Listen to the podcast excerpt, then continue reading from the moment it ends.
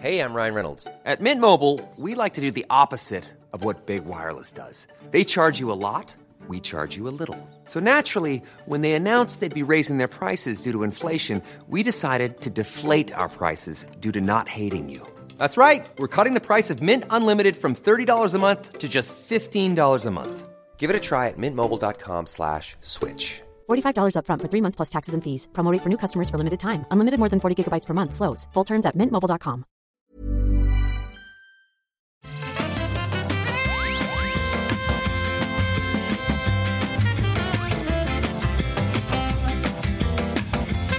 Bonjour à tous et bienvenue sur le rendez-vous jeu, un épisode euh, super spécial puisqu'on va couvrir le 3 2019. Comme toujours, ces épisodes, c'est un petit peu la fête du jeu vidéo et je pense que cette fois-ci, ça ne manquera pas euh, de correspondre à cette description. Je suis Patrick Béja et dans l'épisode, on couvre, enfin dans l'émission, on couvre toute l'industrie du jeu vidéo. Et aujourd'hui, donc, c'est la grand-messe de l'E3. Les conférences viennent de se terminer. J'ai fait des séries de nuits blanches pour tout couvrir euh, et c'est donc épuisé que je réunis les co-animateurs du jour pour vous couvrir tout ce qui s'est passé dans toutes ces conférences. Et il y a de la matière. Euh, donc très heureux d'accueillir aujourd'hui. Bon, on va faire les présentations. Euh, D'abord peut-être euh, Oscar Lemaire qui nous rejoint pour la xème fois. Oscar, grand analyste du monde du jeu vidéo en France. Tu as les chiffres n'ont aucun secret pour toi et les tendances non plus. Merci d'être avec nous. Merci de m'accueillir. Ça fait toujours plaisir. Euh, tu, ça va, tu as réussi à dormir quand même un petit peu? Oui, bah, je, je me suis levé il n'y a pas très longtemps. Là. je suis dans un rythme tout décalé. Quoi. Oui, là, on enregistre à midi, à, à midi et demi, donc euh, pour vous donner une idée. Euh, on reçoit également euh, une autre euh, qui est- a déjà été dans l'émission, Maïté, alias Escarina, qui nous rejoint de euh, Kiss My Geek et le podcast Super Gamer Side. Comment ça va, Escar? Très bien, et vous? Écoute, euh, c'est le 3, donc forcément très bien, c'est la Bah, seule forcément réponse a. Et euh, nouvelle venue, on a également la joie de recevoir Aurélie Belzane de euh, Asobo Studio, en charge de la communication chez Asobo.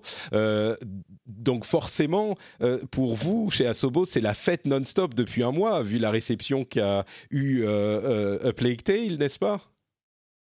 Oui, c'est vrai. euh, je suis ravie de vous rejoindre aujourd'hui pour la première fois et effectivement, euh, ça vient clore un, mois un peu euh, fou pour l'équipe.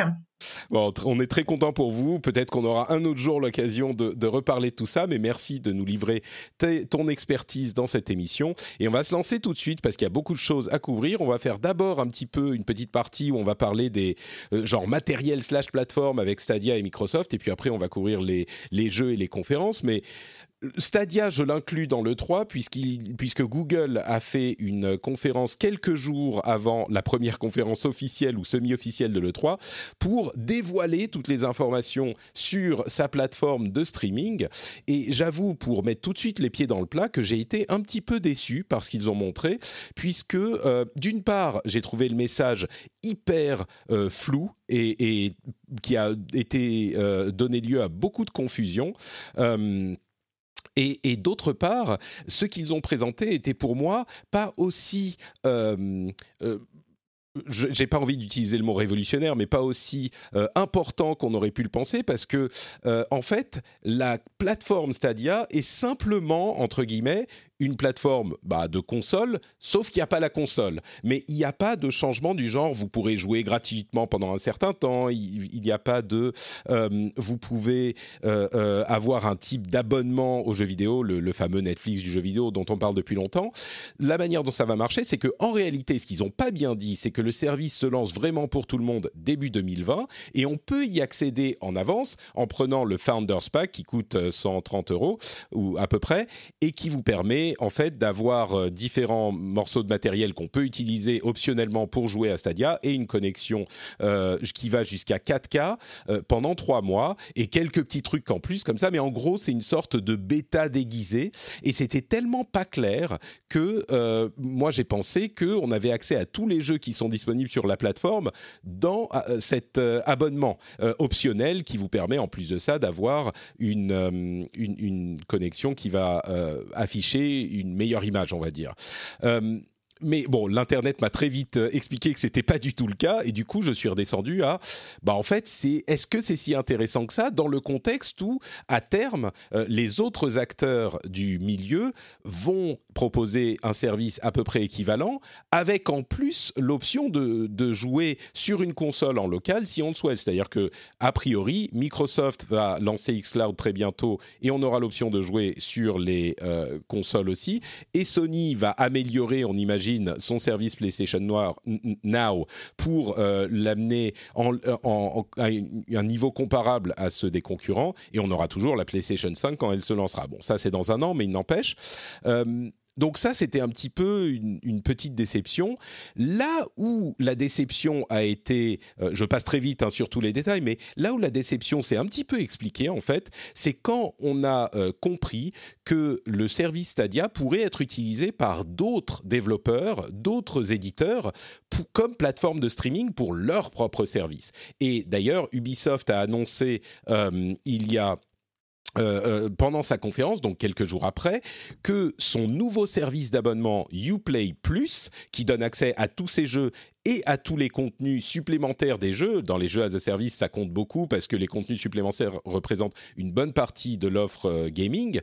Et donc, ce Uplay Plus sera disponible sur PC, mais aussi sur Stadia. C'est-à-dire que Stadia sert en quelque sorte de marque blanche pour Ubisoft et on peut imaginer pour d'autres euh, éditeurs à terme, EA avec son service EA euh, Premier, EA Access Premier et d'autres peut-être, Bethesda, d'autres on peut l'imaginer. Et donc Google se prendra certainement une partie du gâteau euh, dans l'opération, mais offre son service de streaming pour d'autres. Et dans ce contexte-là, je pense qu'on comprend un petit peu plus euh, pourquoi Stadia ne propose pas eux aussi un service d'abonnement. et en plus, cette mécanique permet, j'imagine, hein, on n'a pas toutes les précisions, mais permet à Stadia de bénéficier de l'arrivée de tous les jeux qui sont inclus dans ces services comme jeu à vendre, euh, comme tous les autres jeux, dans cette mécanique de bah, c'est une console mais sans console, donc vous achetez vos jeux comme si vous les achetiez sur console. On va passer sur la controverse permanente de oui, mais c'est pas bien parce qu'il faut une connexion rapide. Ça, euh, c'est, on va partir du principe que c'est évident. Euh, on n'a pas besoin de console, donc c'est un plus, mais il faut une connexion rapide, donc ça ne concernera pas tout le monde. Je pense que c'est assez clair à la base. Donc voilà, j'ai fait un petit résumé très rapide de tout ça. je vais me retourner, je sais pas, on va commencer peut-être par Oscar. Euh, qu'est-ce que tu as pensé de cette euh, présentation de, Stadia? Euh, bah, un, peu comme toi, j'ai trouvé ça. disons qu'en fait, j'ai j'ai surtout trouvé que c'était pas si agressif que ça. Et que finalement, enfin, on, le voit bien dans les réactions, quoi. Ça a pas, ça, a provoqué finalement beaucoup moins de bruit que leur, leur précédente conférence. Euh, et il y a un côté, euh, bon, forcément, on est dans le 3, donc on parle d'autre chose, mais euh, j'ai l'impression que tout le monde a oublié quasiment.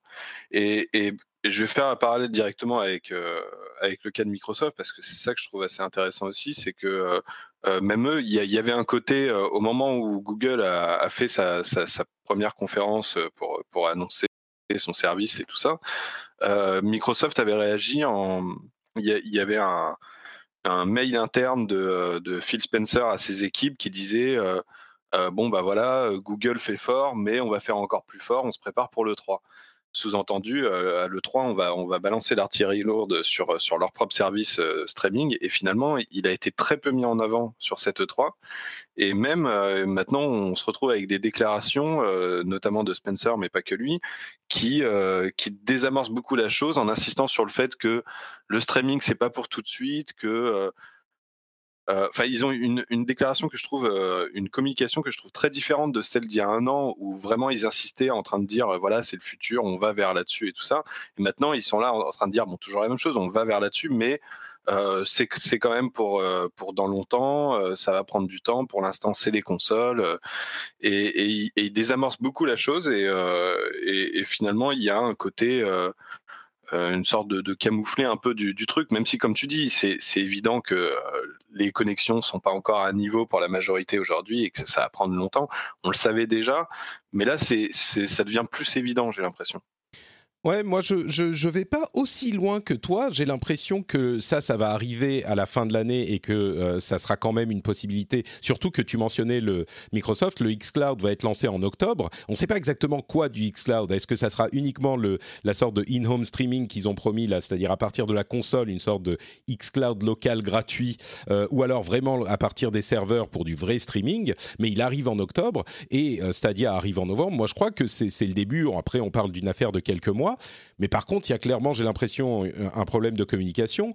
Et, du coup, je me retourne peut-être euh, vers Aurélie sans te mettre euh, euh, forcément au, feu sur, sur cette question. Mais T'as pas l'impression que la communication n'était pas tout à fait claire chez Google? Moi, j'ai, moi, j'ai un passif en partie de, de, de PR chez Blizzard j'ai l'impression qu'il y avait des choses qu'ils voulaient mettre en avant, mais ça n'a pas été suffisamment bien, euh, ça n'a pas été assez clair, quoi, ce qu'ils ont dit. On, en est ressorti euh, tiède, alors qu'il y avait des choses qu'ils auraient pu montrer euh, de manière un petit peu plus attrayante. Ah oui, c'est vrai que, euh, enfin, moi je vais parler plutôt du point de vue des studios. Euh, toutes ces annonces et notamment la Stadia, ça reste assez nébuleux en fait. Et puis euh, on ne sait pas exactement comment les différencier, si vraiment ça va être accessible facilement. Aujourd'hui, on, on, voit bien que même quand on veut télécharger un jeu, ça prend énormément de temps dans certains endroits du globe. Et je sais enfin, ça va. J'ai J'espère que ça va pas créer euh, euh, un gaming à deux vitesses où il y aura des gens qui auront accès de façon super facile et puis euh, d'autres bah, qui seront un petit peu laissés derrière. Et c'est vrai que Google, bah, leur annonce n'a pas été très très claire. J'avoue que moi j'ai encore du mal à cerner exactement tout ce que ça va permettre et au niveau des joueurs et au niveau bah, des studios. Donc je pense que on, a encore besoin que ça se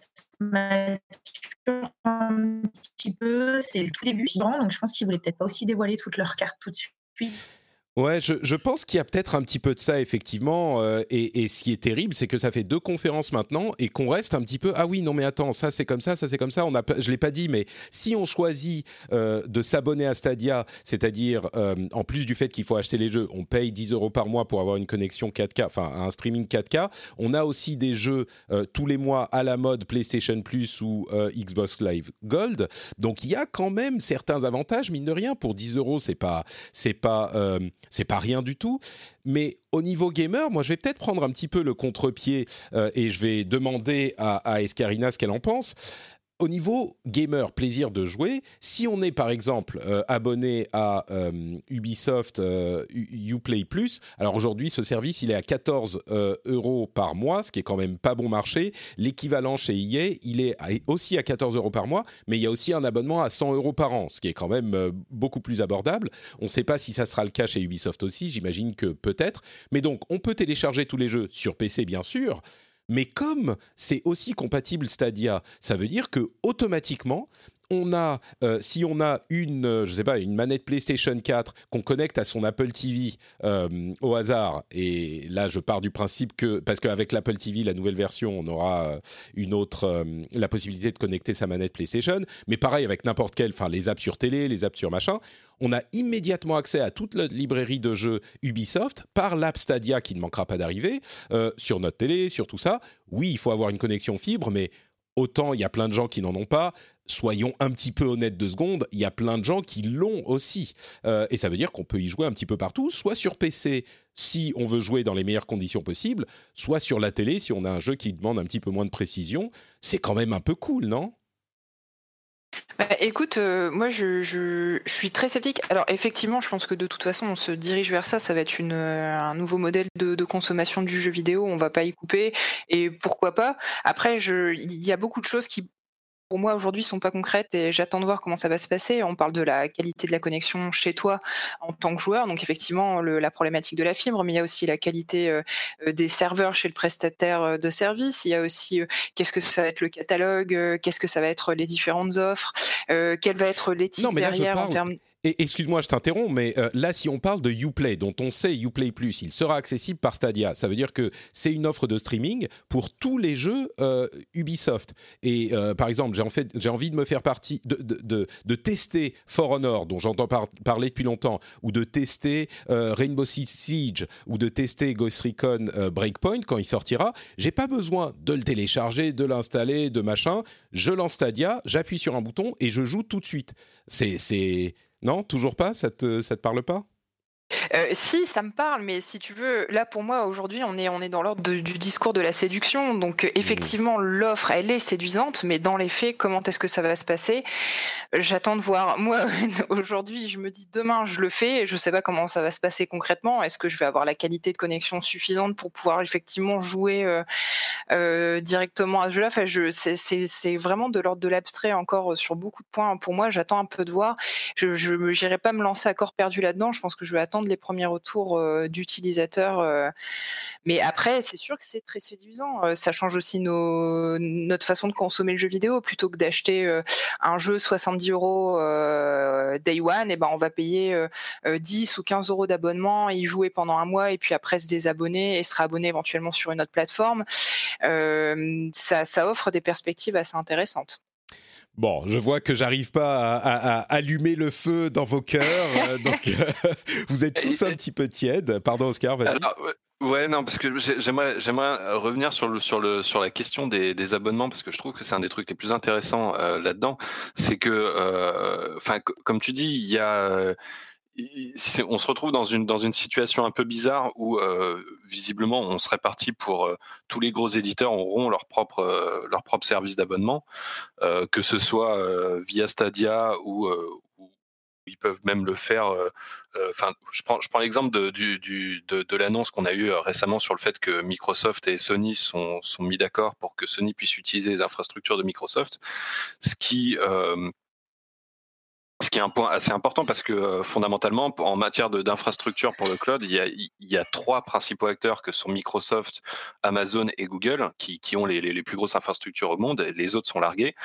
Et à partir du moment où Microsoft euh, accepte de faire un partenariat avec, euh, avec Sony pour, pour que Sony puisse utiliser les infrastructures de Microsoft, ça sous-entend que n'importe qui pourra faire pareil. Enfin, si, si, si Microsoft est d'accord pour que Sony les utilise, ils seront d'accord pour que Nintendo les utilise, pour qu'Electronic Arts les utilise, etc. Oui, il n'est pas Euh, inenvisageable, par exemple, d'imaginer que le Uplay Plus, par exemple, arrive sur xCloud à un moment. Euh, ça, ça Ah, serait et- et- possible aussi. exactement. Et, et- et du coup, euh, ça, en fait, on se retrouve dans une situation où, euh, où, où à peu près n'importe qui pourra avoir son propre service par abonnement. Et, euh, et, et- et finalement, enfin, si, si on doit s'abonner à, à plein de services d'abonnement, euh, c'est en fin de compte, c'est pas très intéressant pour le pour le consommateur. Bah, moi, j'ai. Euh, je- Si Pardon, vas-y, finis. Je, je te réponds. Non, bah, en fait, alors, oui, pour, pour, aller au bout de ma pensée, en fait, le truc, c'est que, euh, bon, voilà, je pense pas que ça, ça, ça va se passer comme ça. Il- à mon avis, il va y avoir une évolution euh, logique euh, avec des bouquets d'abonnements qui, qui, qui resteront des offres intéressantes ou, ou, ou des abonnements euh, d'ensemble. Enfin, moi, ça me paraît pas impossible que, que, que Google lance leur, leur propre abonnement généralisé qui, qui inclura des jeux de, de déjà de, de tous ceux qui sont trop petits pour avoir leur propre service d'abonnement parce que Ubisoft peut se permettre à la limite d'avoir son propre service mais euh, Asobo par exemple peut pas se permettre Ouais, ça, c'est un Euh, vrai problème. voilà. et, et, et là pour moi c'est c'est c'est là où on touche à un autre problème que, que je trouve euh, très dangereux en fait c'est sur la, la, la répartition des bénéfices parce que euh, là on, on voit ça par exemple dans le cinéma euh, pas de souci, Netflix euh, fait son truc et, euh, et, gère la répartition des bénéfices et l'industrie est ok parce que bah, parce que ça, répond à un, problème du, piratage qui fait que bah, vaut mieux Netflix que euh, on n'arrive plus à vendre des Blu-ray, mais mais on n'a pas ce problème-là dans le jeu vidéo. Et si on passe d'un seul coup d'une pratique généralisée à l'abonnement plutôt qu'à l'achat, je pense que ça peut être dangereux pour les, pour les plus petits, en particulier dans, dans l'industrie, qui risquent de se retrouver avec beaucoup moins d'argent, en final, de, de, de leur c'est la préoccupation qu'on a avec tous ces problèmes d'abonnement depuis un moment. Moi, je crois que ça va proposer en fait d'autres vecteurs et que euh, un studio comme Asobo pourra aller voir euh, bah, euh, Netflix, pourra aller voir Stadia ou Ubisoft même et leur dire bah écoutez combien vous nous filez pour que notre jeu et on a un certain cachet maintenant que notre jeu ou nos jeux soient chez vous ou même Xbox ou le contenu reste roi. Donc je suis ah, c'est un petit peu effrayant. Tout à fait d'accord hein, parce que moi je viens de l'industrie de la musique à la base, j'ai travaillé euh, chez Sony Music avant d'arriver dans les jeux vidéo. Euh, euh, donc, je suis arrivée dans les jeux vidéo en 2003. Et la musique, ça a été une vraie catastrophe et ça a été super mal géré. Alors, on n'a pas les mêmes leviers de négociation au niveau des jeux vidéo, mais moi, je voudrais pas que le jeu vidéo devienne un produit de consommation immédiat. Et enfin, je voudrais qu'on continue à valoriser la création. C'est vrai que ça, ça va être compliqué pour les indépendants. Je suis pas sûre qu'on ait autant de levier de négociation que ça avec des très très gros comme Ubi. Euh, enfin, nous, euh, on est des nains à côté, même si euh, c'est vrai que là, on a réussi quelque chose de chouette et que on, commence à avoir un peu de notoriété. la négociation, elle n'est pas dans les mains des studios, en tout cas des studios indépendants. je sais que sur Bordeaux, par exemple, où nous on est basé, il y a énormément de studios très très talentueux. Je pense à, Motion Twin notamment, qui cartonne en ce moment. et, et, bah, tous ces studios-là, ça va être très compliqué pour eux de continuer à valoriser la création et, euh, à négocier avec des très très gros. Donc c'est vrai que c'est un peu effrayant quand même. Hein. Je comprends la peur que ça provoque, évidemment, euh, mais je crois que c'est aussi une réaction naturelle quand il y a des gros changements, mais que moi, je suis peut-être un petit peu trop optimiste, mais euh, je pense qu'il y a des périodes de, chamboulement et après les choses se tassent un petit peu et un nouvel ordre s'établit qui ne met pas forcément dehors. je veux dire, il y aura toujours de la place. Tu parlais de Motion Twin, un jeu comme Dead Cells, il aura toujours de la place quelque part. Euh, peut-être pas sur tous les services, peut-être pas, mais il y aura toujours des, des, gens qui seront intéressés. Pareil avec euh, avec euh, Plague Tale, il a fait beaucoup de bruit. Il y a plein de gens qui en ont dit beaucoup de bien. Un jeu comme ça et un studio qui a qui acquiert ce cachet, il va forcément intéresser les gens. Alors comment est-ce qu'on va passer du studio au aux gens entre guillemets, ce type de d'évolution permet aussi, on peut imaginer euh, pour euh, aller encore plus loin dans la vision, euh, un truc comme je sais pas, un YouTube du streaming de, de, jeux vidéo où n'importe qui peut mettre son jeu et se fait rémunérer au temps euh, passé. Ou euh, c'est l'industrie de la musique, tu en parlais, a vécu un, énorme cataclysme effectivement, mais euh, ses revenus ont été chamboulés, mais sont sont pas du tout euh, ridicules aujourd'hui. Il y a, enfin bon, on pourrait partir sur une grande, un grand débat sur les évolutions de toutes les industries. Mais, ouais, mais les créateurs euh, touchent beaucoup moins d'argent qu'avant, et surtout avant, quand on avait euh, un album où il y avait cinq chansons géniales dessus, aujourd'hui, un album, ça se réduit à un single, et puis le reste c'est un peu de la soupe. Oui, il y a du non, mais il y a du changement. mais c'est pas que l'industrie de la musique est morte. Et je pense pas qu'on puisse dire qu'aujourd'hui la musique c'est pas bien. Tu vois, il y a quand même des musiciens, il y a des auteurs, il y a des indés. Euh, ça, ça marche différemment, mais on peut pas dire que ça marche pas. Pardon, Oscar non, mais parce que justement, c'est-à-dire, euh, c'est pareil qu'avec Netflix. Enfin, quand tu regardes euh, Spotify, sur euh, sur sur l'industrie de la musique, c'est finalement c'était un peu un mal nécessaire. C'est-à-dire, c'était pas idéal par rapport à la façon dont fonctionnait l'industrie avant, mais c'était nécessaire parce que l'industrie se cassait la gueule à cause du piratage. dans le jeu vidéo, il n'y a pas ce problème-là, et, malgré ça, on il y a des, acteurs qui sont en train d'essayer de, faire changer, euh, de, de, modifier l'usage des, consommateurs et de, les, faire tourner vers des services d'abonnement. Et, c'est et, le truc, c'est que, euh, je pense que l'industrie n'a pas besoin de ça. Euh, ouais, là, c'est une question qui est. Enfin bon, je pourrais, je pourrais en débattre, mais je pense qu'il faut qu'on conclue. Donc, finis ta, ta, pensée et je te laisserai le dernier mot. Bah, enfin, juste oui, pour pour revenir sur le sur sur sur le l'idée des, des, petits face aux gros, je pense qu'aujourd'hui il n'y a pas trop de problèmes en l'état parce que fondamentalement, les, les services d'abonnement sont déjà là, sans passer par le, par le streaming avec le, Game Pass de Microsoft, mmh ou d'ailleurs ce qu'a annoncé Ubi avec son, son, son, truc, c'est pas que Stadia, c'est ils, font, ils vont aussi le faire de la même manière que le Game Pass de Microsoft, ah et de la même manière que Electronic Arts actuellement. c'est donc c'est déjà en train d'arriver. Et je pense qu'aujourd'hui, c'est pas un problème dans la mesure où effectivement, le, ce que tu disais sur le contenu roi, je pense qu'aujourd'hui, on, le voit avec Microsoft et, ces jeux qui rajoutent dans le Game Pass, et il y a pas mal de jeux indés qui ont été annoncés, notamment Ast 3 à ce niveau-là c'est bénéfique à ce moment-là pour les pour les studios, justement parce que euh, c'est pas l'usage dominant l'abonnement. Donc Microsoft est dans une position où ils ont intérêt à avoir du contenu, donc ils, ont intérêt à, offrir des, des, trucs satisfaisants pour les studios. Mais le jour où euh, l'abonnement devient la norme et que les jeux ne se vendent plus euh, à l'achat normal, bah là c'est Microsoft qui devient, enfin Microsoft et tous les, les, gros acteurs de, qui, qui, qui, contrôleront les abonnements, qui seront en position de force face aux studios qui, qui pourront plus rien faire et qui seront obligés d'accepter euh, à raber les, les, revenus qu'on leur filera. Quoi. Se faire racheter aussi se faire racheter peut-être aussi, mais euh, euh, à l'époque des, grands abonnements de, au câble, euh, on vendait quand même des DVD. abonnement ne veut pas dire qu'il n'y a plus rien d'autre ailleurs. Ou... Enfin bon, bref, on, pourrait en débattre. On n'a pas assez de temps pour se lancer entièrement dans le débat et c'est super intéressant et vous avez raison de lever ces préoccupations-là. moi, je dirais que je suis moins pessimiste que vous, mais je comprends vos, vos préoccupations. Euh, et ben justement, euh, si on, avance vers Microsoft, euh, on va passer sur l'histoire des déodorants Microsoft, hein, qui est sorti enfant les déodorants Xbox. Le, Game Pass, ils ont fait un énorme push sur le Game Pass, encore plus, je crois, que sur le, projet Scarlett.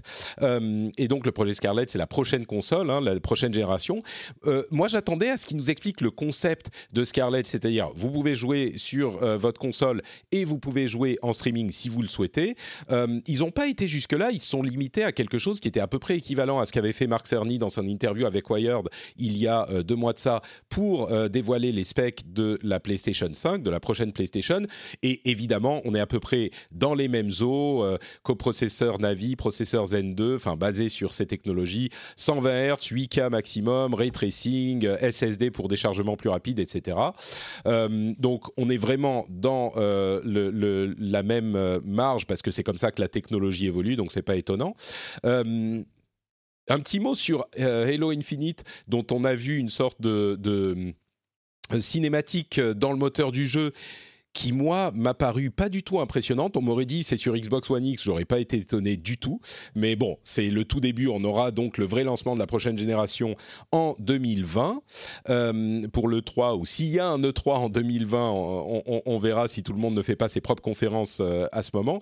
Mais ce qu'ils ont vraiment poussé, c'est le Game Pass avec l'arrivée du Game Pass pour PC euh, qui coûte un prix ridicule pendant la période de bêta, donc seulement 5 euros, 4 euros pardon pendant la période bêta, ce qui est une affaire monumentale. Il y a même des trucs pour convertir ces anciens abonnements en Game Pass Ultimate qui inclut le Xbox Live Gold et le Game Pass sur euh, PC et le Game Pass sur console pour 14 euh, euh, ou 15 euros par mois. Et il y a des gens qui se sont fait des abonnements de deux ans pour ce genre de trucs. C'est un super bon deal et ils ont vraiment poussé ça, je crois, parce que une fois qu'ils vous amènent dans leur système, s'il y a aussi le système de streaming, bah en fait, le fait qu'il y ait la prochaine console, vous êtes naturellement amené à cette prochaine génération si vous êtes dans l'univers du Game Pass. Je crois que euh, c'est pour ça qu'ils l'ont fait. Et surtout, ils ont poussé cette génération encore beaucoup plus que je l'aurais pensé. Euh, la leçon que je retiens de, chez Microsoft, c'est euh, la prochaine génération, elle arrive, mais ça sera l'année prochaine. On, ne lance pas les hostilités maintenant,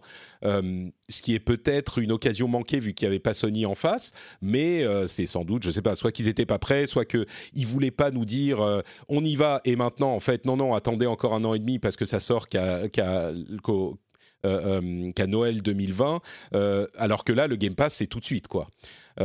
des, impressions, Escarina, je je te redonne la parole, tu n'as pas beaucoup parlé ces dernières minutes. Game Pass, tu émets des réserves sur les systèmes d'abonnement, mais le Game Pass PC, quand même, tu l'as pris, non? Alors, je l'avais pris il y, a, y, a, quelques mois pour Sea of Thieves.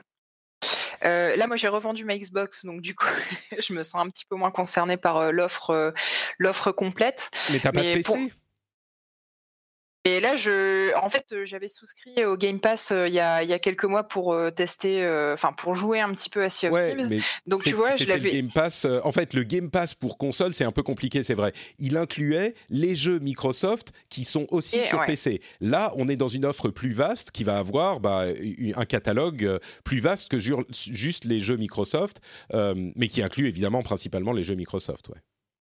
Écoute, euh, je pense que je l'utiliserai de la même façon que je l'avais fait pour Sea of Thieves, c'est-à-dire si j'ai un jeu euh, qui me qui me qui me fait envie et que j'ai pas envie de le de payer plein pot en me disant que j'y jouerai qu'un mois ou deux, bah, je souscrirai à ce moment-là pour y jouer un mois ou deux. Mmh. Mais là, je suis encore dans mes vieilles habitudes de gameuse. Quand un jeu me plaît, j'ai envie de l'acheter. J'ai pas forcément envie de commencer à m'engager dans un abonnement. Je trouve que c'est pas la même démarche. Mmh. Donc, euh, bah non, là pour l'instant, encore une fois, je suis très sceptique. J'attends. D'accord. Bon, on va pas refaire le même. Euh, ouais, ouais, on va pas refaire le. Moi, ça me fait penser aux gens qui s'abonnaient à Netflix pendant un mois pour regarder House of Cards il y a quelques ah. années et qui au final, bah, il y a tellement de choses sur Netflix qu'on reste abonné. Et ces gens, on va pas s'abonner, se désabonner toutes les deux années, euh, tous les deux mois. Je pense que les mécaniques vont, qu'ils vont vouloir installer seront les mêmes. Euh, je, si vous avez quelque chose à ajouter, Aurélie ou Oscar, c'est le moment. Euh, même si on a beaucoup parlé des, du streaming et que les abonnements en fait se, se confondent avec ça, parce que souvent on, comprend les deux technologies ou les deux offres de la même manière. Mais allez-y, c'est le moment. Non, moi je trouve que ton parallèle avec Netflix, il est excellent. Euh, c'est vrai que euh, on a tous euh, choisi de s'abonner un mois pour tester quand c'était gratos un mois. Et puis en fait, bah, on l'a tous gardé. Mais peut-être, enfin, moi j'attends de voir quel effet pervers ça va créer. Il y a un moment, on va faire le ménage parce qu'on a trop d'abonnements et il faudra bien choisir à multiplier les 10 euros par mois. Il y a un moment où on va plus pouvoir tous se les offrir. Donc, euh, il faudra voir lequel va gagner entre tous les mmh. abonnements de jeux vidéo et puis la musique, euh, parce qu'on a tous aussi un Spotify ou un, euh, ou un abonnement de musique quelque part. Et voilà, j'attends de savoir qui va gagner. quoi. C'est complètement vrai et tu as tout à fait raison, mais moi, je trouve ça absolument formidable. Pour 10 euros par mois, je peux avoir accès à toute la musique du monde. alors, bon, pour la musique, on n'a qu'un abonnement, mais pour les jeux, ce que je dis à chaque fois quand ces sujets reviennent, c'est que un core gamer, un gamer qui est vraiment qui se définit comme gamer, euh, euh, va acheter, je pense, à peu près en moyenne un jeu par mois. Euh, on va dire un jeu plein pot au minimum. Plus ou moins. Un jeu, c'est quand même 60, 60, euros. Pour 60 euros, ça en fait des abonnements. Ça fait, on va dire, entre 4 et 5, on va dire 4 abonnements à 15 euros par mois et aucun, enfin, il y en a beaucoup qui sont à moins de 15 euros par mois. Donc, quatre abonnements, ça fait une quantité de jeux. Et si on, on, fait une rotation entre les, abonnements qui nous intéressent tel mois ou tel mois, euh, ça fait énormément de jeux. Je pense qu'on peut même pas faire tout ce qui, est proposé par ces, sommes-là. Donc, au niveau financier, je sais que l'argument revient souvent. Je suis pas convaincu qu'il soit aussi important que euh, les gens le, pensent. Mais bon, encore une fois, c'est très très complexe et les choses sont en train de se mettre en place. Je suis sûr qu'il y aura des, des, des, morts sur la route. quoi. C'est comme toutes ces industries qui, qui sont en transformation et qui se lancent même. Euh, au début, il y a plein d'acteurs et puis petit à petit, euh, les, les, plus forts restent. L'offre est déjà hyper éclatée là, donc il va falloir avoir un petit peu de temps. Mmh Vas-y Aurélie, tu disais en plus Non, non euh, ben, euh, je, trouve, euh, Escarina, tu as raison, c'est tellement éclaté aussi, en fait, on sait plus trop où donner de la tête. Et puis, et puis bah voilà, oui, c'est sûr que on met 70 euros dans un jeu, mais enfin moi je le vois par exemple sur Uplectail, il y a plein de gens qui nous disent bah on est super content d'avoir mis les 49 euros sur votre jeu parce que il y a des vrais créateurs derrière et on a envie de les faire vivre aussi. Donc, euh, enfin, moi, je, regarde du point de vue du joueur, du joueur, je trouve ça génial. Du point de vue des créateurs, c'est toujours un petit peu euh, mmh. effrayant. Euh, je, suis curieuse de voir comment ça va, comment ça va évoluer. Moi, je en fait, vas-y, Oscar. Pour, pour, pour, donner quand même un, un, aspect positif possible au, au, truc de genre-là, je pense que c'est une euh, ça peut être un truc pas mal pour les euh, pour les jeux services dans le sens où euh, en fait le, le, le, le, modèle ultime du jeu service aujourd'hui c'est le free to play donc le, jeu gratuit mais où les forcément les développeurs faut bien qu'ils gagnent de l'argent donc ils vont mettre des microtransactions et c'est un Enfin, c'est un truc que je trouve très malsain, le, le ce modèle-là. Euh, mais si ça peut permettre à, des, enfin, ça, peut être un bon moyen de financement pour des jeux services, mmh. justement, de, de des, jeux services qui ne proposeraient pas du coup de microtransactions, mais qui se reposeraient sur euh, sur l'abonnement. C'est un peu comme si tu veux, par exemple, Nintendo ils, ont comme principal jeu, service chez eux, ils ont Splatoon. Euh, ils n'ont jamais proposé une microtransaction, ils ont juste proposé un DLC, mais qui était solo. Euh, et, je pense que s'ils peuvent se permettre ça, c'est euh, notamment parce que bah, pour jouer à Splatoon, tu dois payer le, le, jeu en ligne sur la Switch. Hmm. Et, c'est aussi un jeu du constructeur, donc c'est un petit peu moins. Euh, c'est vrai, c'est un, peu, c'est un, un, peu un cas particulier, mais ce que je veux dire, c'est que finalement, euh, justement parce que c'est un jeu du constructeur, euh, le, le, financement de, du, de, du, du, développement qui continue sur Splatoon avec les mises à jour et tout, bah, ça passe aussi par l'abonnement en ligne de la Switch. Donc, enfin, c'est, je pense que ça peut être une manière plus saine de, de financer les jeux services. Mais pour les, pour les jeux solo, effectivement, je, pense mmh. que ça peut, euh, ça peut avoir des dérives euh, rapides. Quoi. Moi, je dirais en conclusion de ce sujet que euh, on, est dans une industrie qui a grandi de manière exponentielle ces dernières 10, 15, 20 ans. et, et, on n'a jamais eu autant de AAA qui coûtent des, des, centaines de millions à produire. On n'a jamais eu de société aussi énorme. Et pourtant, on n'a aussi jamais eu autant d'indépendants et de jeux euh, indépendants avec des vraies visions de créateurs et des petits trucs euh, qui n'auraient jamais pu être créés ailleurs. Euh, et, ça, toute l'industrie grossit et je crois que ça bénéficie à tout le monde. Alors effectivement, il y a des changements, il y a des choses qui sont difficiles, qui ont toujours été difficiles et qui le restent. Mais j'ai pas l'impression que les changements. Mais justement, quand, on a une, industrie aussi grosse et aussi diversifiée et qui globalement se porte bien, même si évidemment il y a des problèmes ici ou là, euh, bah justement les changements peuvent être dangereux, tu vois ce que je veux dire? Oui, mais si on part de ce principe, on change jamais rien nulle part aussi. Donc, euh, Effectivement, c'est vrai. Bon, parlons de jeux. Euh, on a fait une demi-heure sur l'industrie, c'était très important et nécessaire, mais parlons un petit peu de jeux en commençant par euh, Microsoft. Alors, ce que je vais faire pour euh, ces différentes conférences, on va parler, je vais faire un petit résumé rapide ou peut-être même pas, et puis vous demander ce que vous avez retenu. Mais rapidement, chez Microsoft, on a eu plein, plein, plein de jeux présentés.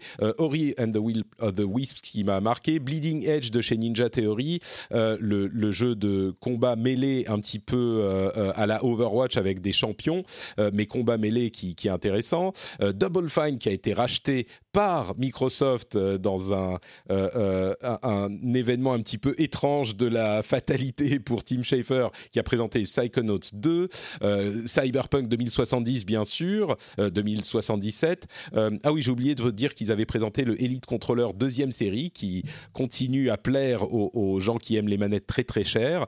Flight Simulator, Forza Horizon 4 avec euh, une extension Lego euh, qui était marrante. Fantasy Star Online 2 qui arrive en Occident en 2020.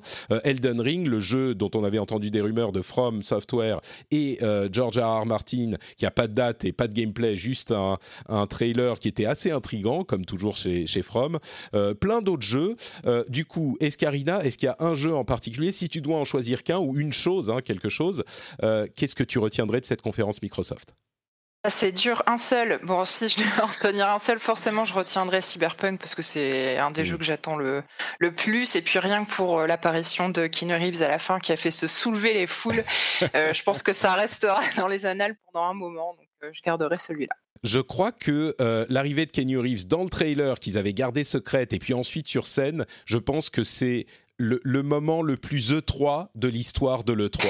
c'est tout ce qu'on ce qu'on aime et qui est en même temps problématique avec l'E3. C'est Il n'y a aucune substance, c'est que de la forme, mais en même temps, c'est tellement bon, c'est tellement euh, euh, joyeux de voir un truc comme ça. En plus, Kenny Reeves qui euh, connaît un, sursaut de popularité avec John Wick et qui en plus est un mec vraiment cool de tout ce qu'on entend. C'est une star d'Hollywood qui a pas la grosse tête, qui est sympa, qui donne de l'argent à tout le monde, etc.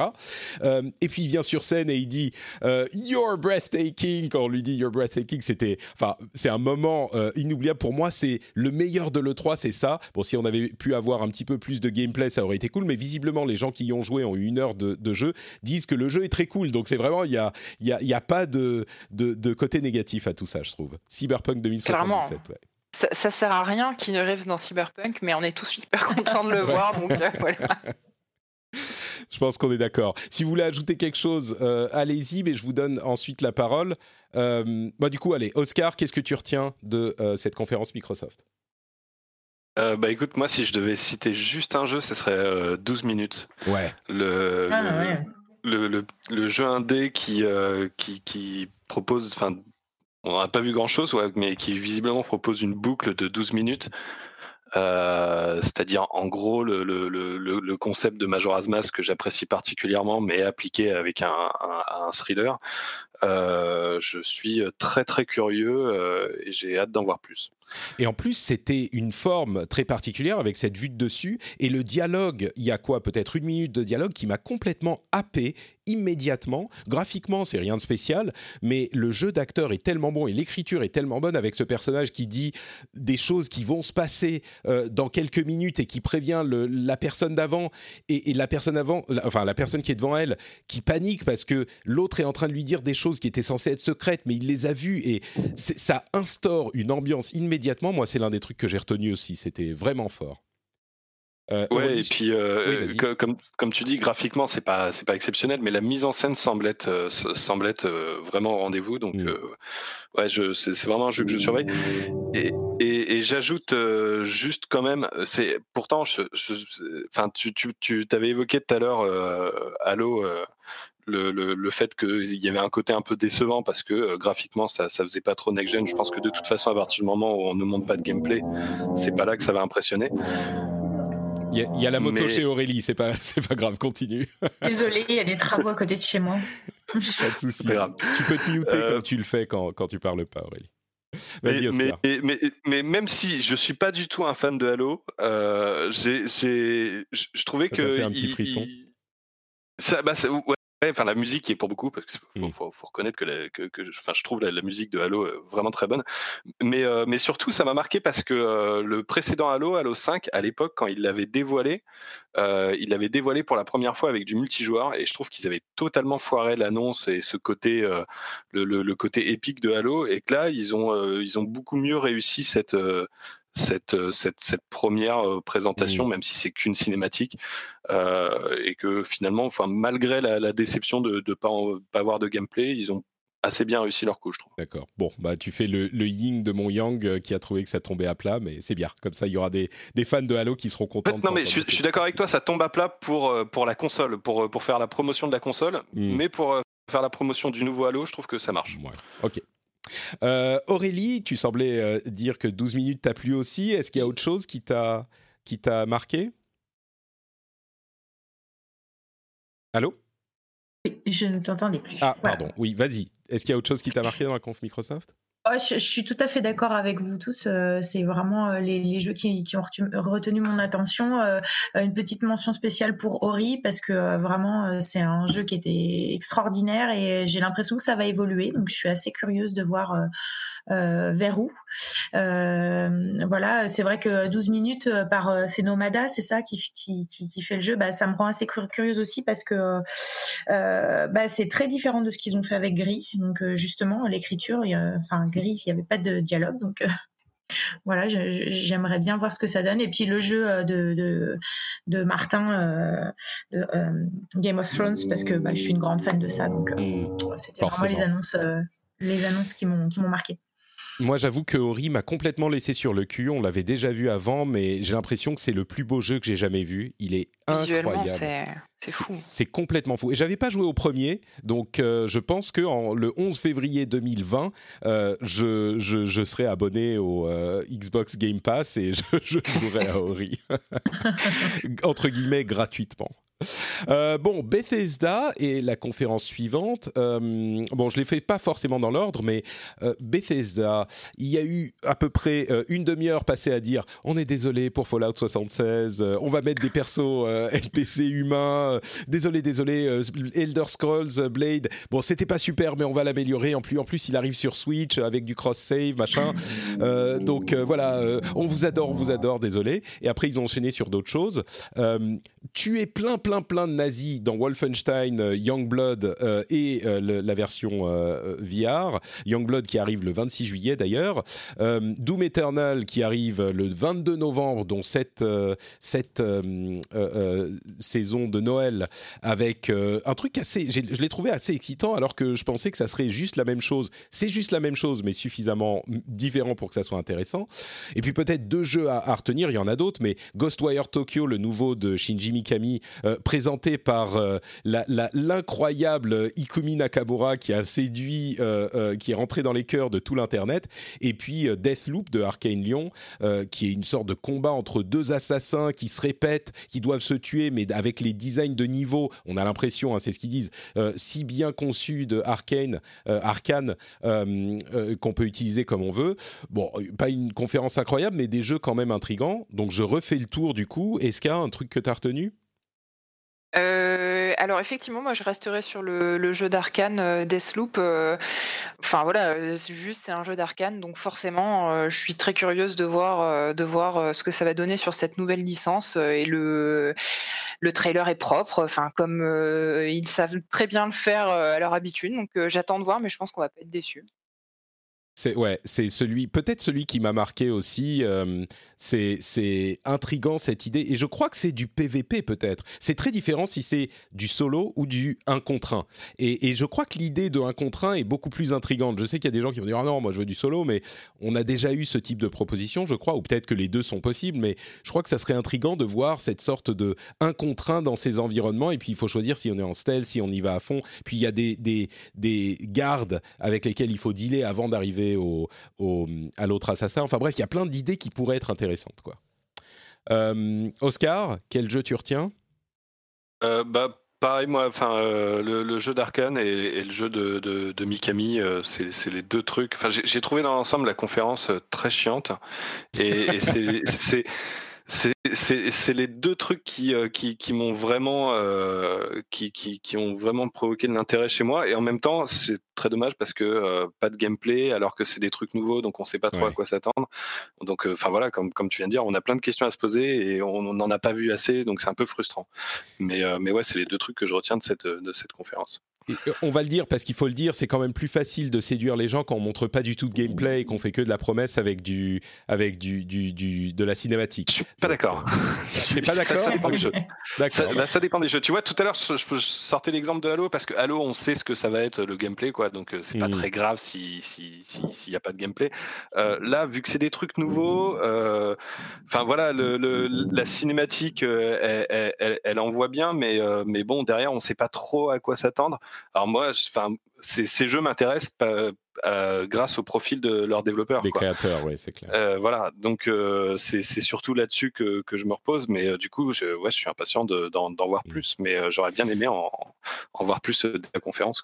C'est vrai que Deathloop, on a au moins une idée du concept. Ghostwire Tokyo, rien du tout. Alors là, le trailer est juste ultra cool, quoi.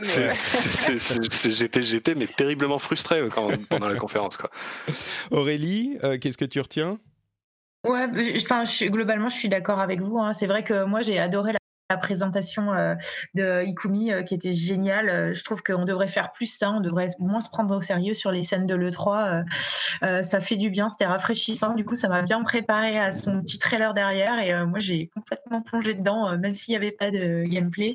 je pense aussi que bah, quand on révèle un jeu, on a envie qu'il soit vraiment au top et du coup, parfois, quand on monte du gameplay qui alterne avec de la CGI, bah forcément, euh, ça crée des transitions qu'on ne veut pas forcément dans les trailers.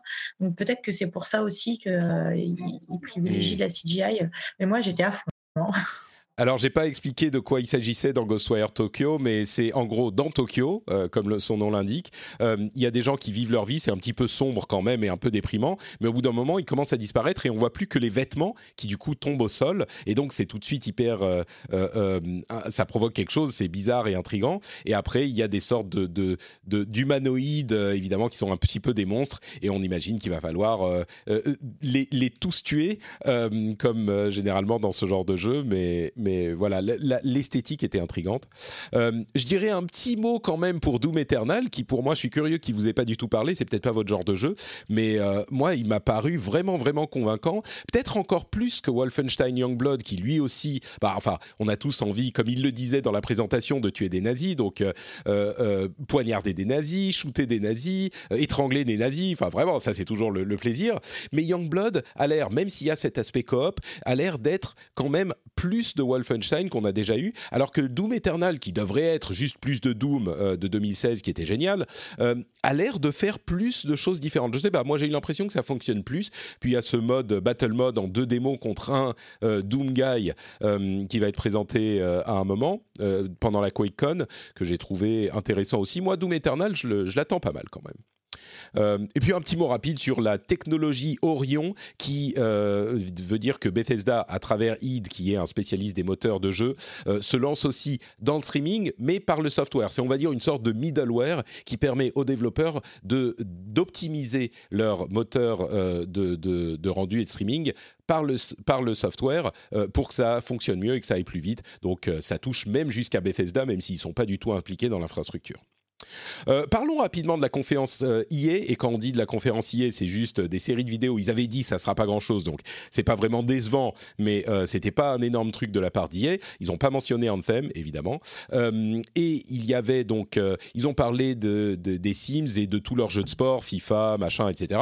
Le truc que tout le monde attendait, c'était Jedi Fallen Order avec du gameplay, là où on n'en avait pas eu à la conférence précédente les avis sont très partagés. Moi, j'ai eu l'impression que c'était quand même euh, pas hyper excitant. J'ai eu l'impression d'avoir un jeu d'il y a dix ans, euh, un mélange entre euh, Uncharted et je sais pas des arènes où on va aller taper des gens et voilà mais bon, le, gameplay pourrait être beaucoup mieux. J'ai beaucoup de, respect pour Respawn, qui font des jeux d'excellente qualité. Donc peut-être que quand on est dedans, c'est un bon truc. Et puis il y a beaucoup de gens qui parlent d'un mélange entre une sorte de Metroidvania et un Dark Souls-like pour les combats en mêlée, ce qui évidemment serait intéressant. Euh, des, impressions sur ce, gameplay? Est-ce que vous êtes euh, un petit peu plus chaud que moi, peut-être? Euh, Qui veut y aller? Vous pouvez y aller. On va pas passer beaucoup de temps dessus. Euh, bah, je, suis encore moins chaud que toi, moi personnellement. J'ai ah été très très refroidi par euh, par par la par la séquence de gameplay qu'ils ont montré à leur euh, leur espèce de variante de conférence. je, je, enfin, je, je, je, trouve qu'on est très loin du gameplay de Dark Souls et, et enfin, c'est moi pour moi c'est le, vrai problème, c'est les combats quoi. C'est, j'ai l'impression de retrouver une simple amélioration des, du système de combat de, de Force Unleashed qui était sorti il y a, il y a un bout de et qui était pas qui était pas génial. Le chien est d'accord. Il y en a un qui est pas d'accord avec toi. Hein. je crois que j'étais en train de chercher qui allait. Euh, j'étais en train de chercher qui allait défendre un petit peu euh, Jedi Fallen Order et c'est le chien d'Aurélie. Donc euh, il y en a un au moins. Ah oui, je, suis désolée, je suis de chez moi alors. Il n'y a, pas de problème Aurélie, c'est bien, ça donne de la vie au podcast, c'est très très bien. Est-ce que toi ça t'a plus plu Jedi Fallen Order ou t'es aussi un petit peu tiède comme nous? Non, j'ai, enfin, je suis restée un petit peu euh, bloquée sur le trailer. Je, hmm. c'est pas, c'est pas trop mon truc quoi. Pourtant, Star Wars, euh, voilà, on est tous hyper nostalgiques. On aimerait tous que euh, ressentir le petit frisson qu'on ressent quand on voit les, les, les films des années 70-80. Mais bon, voilà. Hmm. Est-ce Karina, tu nous sauves ou tu sauves Star Wars pour nous ou pas du tout? Ah, pas mieux, c'est très compliqué. Euh, Star Wars, euh, on est forcément très exigeant. En plus de ça, ça fait très longtemps qu'on n'a pas eu un bon jeu Star Wars. Le dernier sur lequel on avait un espoir a été euh, sauvagement annulé. Donc forcément, moi, j'ai, enfin, dès les premières minutes du, trailer, donc pas le, gameplay, mais vraiment le trailer en CGI, j'étais déjà déçu. Donc forcément. Et ça n'a pas amélioré les choses avec le gameplay. Heureusement, je, je pense déjà qu'on va pas de, on sait déjà que ça va pas nous, nous surprendre dans le bon sens. Quoi. Hmm. J'avais l'impression, j'ai l'impression d'avoir entendu que euh, les targets euh, marketing de EA étaient un petit peu en dessous de ce qu'on pourrait attendre pour une licence de ce type. Euh, et quand maintenant, du coup, ça expliquerait peut-être un peu. Enfin bon, bref, on est. Hmm. Pourtant, respawn quoi. Mais ils ont peut-être trop de, de, Hi, this is Bachelor Clues from Game of Roses, of course, and I want to talk about Club Med. Everybody knows Club Med has been the pioneer of the all inclusive resort since 1950, with almost 70 resorts worldwide, ranging from beachside destinations in the Caribbean and Mexico to exotic locations like the Maldives and Morocco, or even the mountain destinations like Japan and the European Alps. Dine on delicious gourmet cuisine, enjoy more than 20 activities, and make memories with your family. For more information, visit clubmed.us or call 1 800 Club Med or your travel advisor. Introducing Wondersuite from Bluehost.com. Website creation is hard, but now with Bluehost, you can answer a few simple questions about your business and get a unique WordPress website or store right away. From there, you can customize your design, colors, and content. And Bluehost automatically helps you get found in search engines like Google and Bing. From step-by-step guidance to suggested plugins, Bluehost makes WordPress wonderful for everyone. Go to bluehost.com/wondersuite. Le projet sur le feu en même temps. Peut-être Euh, euh, surpris dans le bon sens, hein, mais bon. Oui, espérons, espérons. Disons que comme tous ces, toutes ces choses-là, euh, c'est pas des avis définitifs. hein. Euh, il y a des gens qui étaient excités à l'idée de jouer dans un univers Star Wars et que il y avait des, environnements qui étaient séduisants, etc. Euh, les avis peuvent pas être définitifs sur 15 minutes de gameplay, c'est évident. Euh, bon, avant le, le 3, il y a eu aussi le fait que, enfin, la- l'annonce de la date de Death Stranding qui, contrairement à ce que j'avais euh, pronostiqué sur, j'aurais mis ma main à couper, c'était pas avant 2021. Eh ben non, c'est 2019, le 8 novembre, Death Stranding arrive. Alors moi, je suis encore curieux de voir si ça sera un jeu complet ou juste 5 heures, parce que, mais bon, peut-être que Kojima, euh, il suffisait d'avoir euh, Sony au-dessus qui lui dise, écoute, désolé gars, faut que tu sortes ton jeu, sinon ça, va, ça, ça- ira pas. Et, donc il le sort. Modern Warfare qui arrive, en fait, une réimagination de ce qu'était Call of Duty Modern Warfare, qui est étonnamment populaire auprès des gens qui aimaient bien Modern Warfare à l'époque. Euh, pourquoi pas? Euh, Bon, il y a quelques autres jeux sur lesquels on va passer, mais sur ces deux jeux, un truc à dire, quelqu'un? Euh, Moi, je veux bien dire que j'ai trouvé le trailer de Kojima génial. J'ai rien compris, mais c'est top. J'avoue J'ai- que- C'est le jeu que j'ai envie de jouer, auquel j'ai envie de jouer à la fin de l'année. quoi. J'avoue que je suis pas du tout client de Kojima, comme euh, je, le dis souvent et comme on me le reproche souvent aussi. Mais à chaque fois que je vois un petit peu plus de Death Stranding, je suis un petit peu plus intrigué et j'ai un petit peu plus envie de voir ce que c'est. Donc, euh, bien joué Kojima. Euh, bon, repassons aux conférences. Devolver, euh, juste en, un petit mot rapide, généralement je déteste Devolver. Je trouve qu'ils en font trop, que c'est euh, artificiel et que c'est facile de se moquer. Et j'y suis allé à reculons, mais vraiment, j'avais pas envie de la regarder. Et à ma plus grande surprise, comme quoi je suis ouvert, hein, euh, j'ai vraiment aimé cette, petite vidéo. J'ai trouvé que la, le pastiche qu'ils faisaient. Alors avant, ils faisaient des pastiches des conférences de presse. Là, ils ont fait un pastiche des, des, des directs, vraiment très directement. euh, euh, ciblé sur Nintendo et je l'ai trouvé hyper bien foutu et ça m'a fait rire alors que je pensais pas. Puis accessoirement, il y avait des jeux sympas. En particulier, on retient peut-être euh, Carrion qu'on avait déjà vu, je crois, mais qui est ce jeu de, de reverse horror où on joue le monstre qui s'est échappé avec un graphisme bon euh, pixelisé, euh, super bien foutu. Euh, voilà, c'est ce que je retiens. Je sais pas s'il y a forcément grand chose de plus à, à, à dire sur ça. Des choses que vous vouliez dire sur Devolver? Non, pas grand chose, c'est vrai que. Non, non, je, Bah, rejoignais- je je- rejoignais juste Patrick. Ouais. Ouais, c'est bien. Donc Euh, vas-y, dis en plus, Escarina. Sois d'accord avec moi, c'est bien. J'aime bien Et quand voilà. ça se passe comme ça. non, je te rejoignais juste sur Carrion, c'est le seul truc qui m'a un peu tapé dans l'œil. Pour le reste, euh, j'attendrai de voir le, le reste du catalogue. D'accord. Euh, Oscar? Et Bah, non, mais je, je- du- coup, je, je suis un peu comme un con parce que j'ai oublié son nom, mais il y avait le, le truc avec les, les centaines de, de bonhommes qui essayent de- d'escalader le. Ah, Fall Guys. De-. Voilà. Euh, qui m'a pas mal intrigué aussi. J'ai beaucoup aimé le Devolver Bootleg, qui est le truc hyper méta où ils te vendent un jeu qui est une collection de mini-jeux genre piratés ou copiés de leur propre jeu. Et dans la présentation, ils disent mais attends, donc on va vendre un truc qui est des fausses copies de nos jeux à des gens qui vont en plus nous donner de l'argent pour ça. Et en fait, les, les copies ont l'air tellement marrantes et bien foutues que bah oui, pourquoi pas. Moi, je pense qu'il y a des gens qui vont l'acheter. Donc bien foutu ce truc Devolver. Pour une fois, euh, j'étais client. On verra s'ils reproduiront l'année prochaine. Euh, deux conférences qui sont généralement les plus euh, longues et les plus pénibles de, le, de, de, de- de l'E3. Euh, E3 VR, euh, alors c'est la première fois qu'elle y était. Et je dois dire quand même en, introduction que il y avait une, initiative intéressante là-dedans, c'est euh, Upload VR, qui est un petit site de réalité virtuelle, enfin un petit site, un gros site, mais dans le contexte de la réalité virtuelle, forcément, c'est pas un site énorme, qui s'est dit, bah, il n'y a pas de raison, on va nous aussi faire notre showcase comme les grands, et ils ont dû envoyer des mails aux gens qui faisaient des jeux de VR et de leur dire, envoyez-nous des présentations, et eux, ils ont lié tout ça avec le rédac chef du site, euh, qui s'est dit, bah, on va, je vais faire une petite, euh, des petits segments pour passer d'un moment à l'autre. Et c'est vraiment, mais c'est filmé à la webcam, c'est n'importe quoi. Certains des, certaines des présentations des studios sont bien foutues. D'autres, ils avaient un son qui était encore moins bon que le son de la webcam du rédac chef qui faisait les trucs. Mais au final, franchement, euh, j'ai trouvé ça hyper courageux, hyper intéressant. Et ils ont eu une visibilité qui était évidemment pas comparable à celle d'un Ubisoft ou d'un Microsoft, mais ils étaient présents à l'E3. Euh, j'ai trouvé ça vraiment euh, une initiative intéressante bien foutu. Euh, bon, ensuite, les jeux, on, peut en parler. Je vais juste mentionner le PC Gaming pour nous laisser du temps sur les trois dernières conférences. Euh, le PC Gaming qui, moi, pour le coup, était complètement raté. Euh, ils ont supprimer le canapé pour euh, que ça soit pas trop long. Et ils l'ont remplacé juste par la même chose mais les gens étaient debout pour parler de leur jeu euh, et c'était des questions complètement attendues et des réponses qui n'amenaient rien d'intéressant.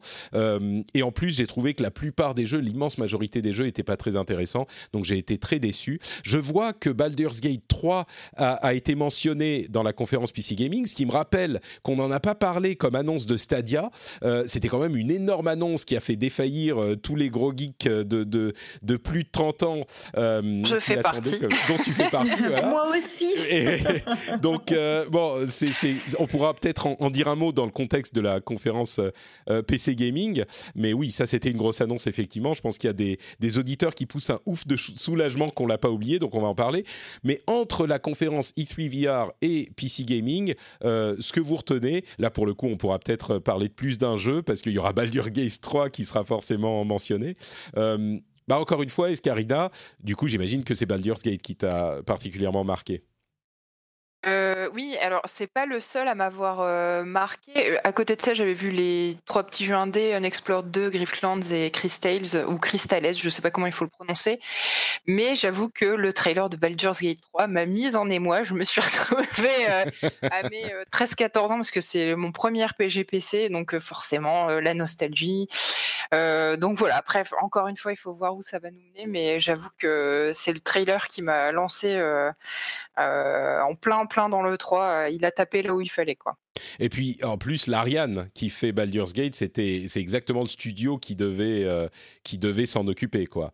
C'est vrai qu'on n'a rien vu du tout, on n'a pas vu de gameplay et, le PC gaming en, le, teasait depuis le début. On s'est dit bon on va voir un petit peu de gameplay en fait non évidemment s'ils avaient eu du gameplay ils l'auraient gardé pour quelqu'un de plus gros mais donc c'était un petit peu ils ont, mais ils ont de la concurrence sur leur terrain. On a quand même euh, quelques studios qui ont fait du très très beau boulot euh, dans leur euh, dans leur catégorie type RPG à l'ancienne, à l'occidentale, on va appeler ça comme ça. Enfin là, ils ont ils ont du boulot à rattraper, je pense, pour mm. pour se démarquer. Donc c'est intéressant. On va voir comment ça se passe. Oscar, un truc à retenir entre ces deux confs? Euh, bah, j'ai pas vu la, la, conf hier, mais, mais pour la, conf PC, euh, je, honnêtement, la compte PC pour moi, c'est plus un truc où, tu sais, il y a, beaucoup de jeux indés et euh, c'est l'occasion de voir des, trucs et de dire ah tiens, ça peut être sympa. Puis, euh, puis un peu, un peu zapper jusqu'à ce que pour certains ça revienne et qu'on en parle davantage au moment où les jeux sortent. je crois qu'à la limite, le, jeu qui m'a le plus marqué, c'est le, hum, j'ai oublié son nom, mais c'est le, euh, celui qui euh, la simulation de requin. Ah oui, Maniteur, on l'avait vu l'année dernière, il était très. On l'avait déjà vu l'année dernière, ouais, effectivement, mais euh, enfin là, il y a une présentation du gameplay, puis euh, juste pour le costume de requin de, de, de la présentatrice. Ah, moi, j'ai trouvé que ça, ça passait pas du tout, quoi. Ça, j'ai trouvé que ça. Bah, écoute, alors, ah, moi, c'est-à-dire, moi, euh, en fait, au moment où, où c'est passé, je suis, je suis sorti fumer une clope à ce moment-là, je reviens, et là, je vois la présentatrice avec un costume de requin qui discute genre normal, et du coup, ça, ça sur moi, Effectivement, dans ce contexte, pourquoi pas. Euh, mais ouais, non, sinon le jeu en lui-même, euh, le, jeu lui-même, je trouve ça, je trouve ça sympa comme comme délire. Quoi. Ouais, sympa comme délire. Je pense que c'est une bonne description. Euh, Aurélie, un, truc qui t'a plu dans tous ces, toutes ces choses-là? Ah bah, euh, comme euh, Scarina, euh, c'est vraiment une super nouvelle de revoir Baldur's Gate et, j'attends ça avec impatience. Mais j'avoue que j'ai pas vu la conférence PC Gaming et j'ai lu un débrief pour la VR conférence donc je l'ai pas vu non plus en, live. Bah, je vais juste mentionner pour la PC Gaming ce que tu as dit aussi, Eska, c'est Grifflands, le nouveau jeu de clé qui est en fait une sorte de roguelike de deck building. Donc pour ceux qui connaissent Slay the c'est un peu ça, sauf on peut aussi utiliser les combats entre guillemets en cartes pour résoudre des situations sans combat. Genre il y a des discussions, euh, négociations qui peuvent être faites avec les cartes. Euh, ce qui est intéressant, c'est en alpha le 11 juillet. Euh, et puis pour la conférence VR, il y a quelques jeux à retenir. Il y avait en gros trois catégories de jeux. On va dire il y a les galeries de shoot, les dioramas sur lesquels on a des sortes de puzzles et étonnamment les sortes de Skyrim-like, un petit peu des jeux de fantasy où euh, il faut utiliser les manettes euh, pour euh, parer et pour attaquer les, monstres qui viennent vers nous, qui peuvent être intéressants. Parmi ceux-là, c'est Asgard's Wrath qui m'a paru le plus intéressant. Il a l'air vraiment bien conçu et je me dis pourquoi pas. On commence à comprendre un petit peu comment utiliser la VR. On est encore au début de cette technologie tellement compliquée, mais ça commence à donner quelque chose. Et puis surtout, le jeu que tout le monde a retenu, je vous encourage à aller le googler si ça vous vous savez pas de quoi il s'agit. C'est Pistol Whip, donc euh, euh, le, jeu de Cloudhead Games, qui est une sorte de mélange entre euh, un jeu de tir et un jeu de rythme et un petit peu John Wick, encore lui, où c'est hyper stylisé, c'est très coloré et on doit se déplacer dans l'environnement. Enfin, ça avance tout seul et on choisit sur qui on va tirer, là où on va tirer, mais en rythme.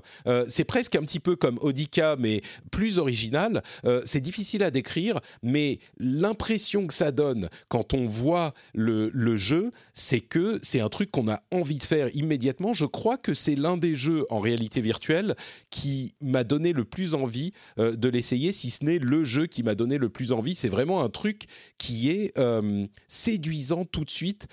Pistol Whip, ça s'appelle, et c'est le jeu dont tout le monde parle de cette conférence avec raison. Ils l'ont gardé en dernier pour, euh, pour cette raison. Ça m'a fait penser un peu à Super Hot euh, dans la DA. Tout à fait, tout à fait. C'est un petit peu, il y, y a, un petit peu de Super Hot là-dedans aussi, ouais. Euh, bon, il y avait plein d'autres choses dans la conférence VR, mais rien de vraiment, vraiment notable. On pourrait en parler si on était des, grands amateurs de VR, mais je pense que euh, c'est pas forcément le cas. Donc, on va passer et puis on va faire les trois derniers euh, grosses conférences. je peux juste en placer une vite fait sur ah, parce que du, coup, tu, tu, comptes pas parler de la, conférence Kinda, Kinda Funny? Euh, kind of Funny, oui, non, je, je vais t'avouer que je l'ai même pas vu. C'est la seule que j'ai ratée avec euh, peut-être avec euh, Limited Run, mais bon, ça c'est que des juste, juste pour juste pour pour pour pour, pour placer le, le, nom de Superliminal qui, qui, a, qui, a, été dans la conf et qui, enfin, je vous invite à, à regarder le, le, trailer si vous l'avez pas vu.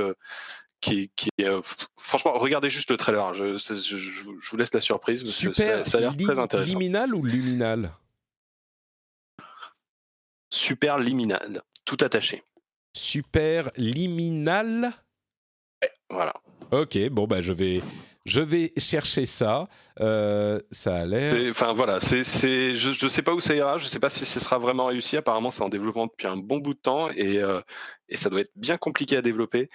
Mais euh, ça, ça, a l'air très. Enfin voilà, je, je, je, je, laisse la surprise à tous les auditeurs. S'ils l'ont pas vu, juste regarder ça, ça vaut le coup quoi. Ah oui, je suis en train de regarder le trailer. C'est c'est hyper étrange. Hein. C'est ah oui, non mais c'est ok.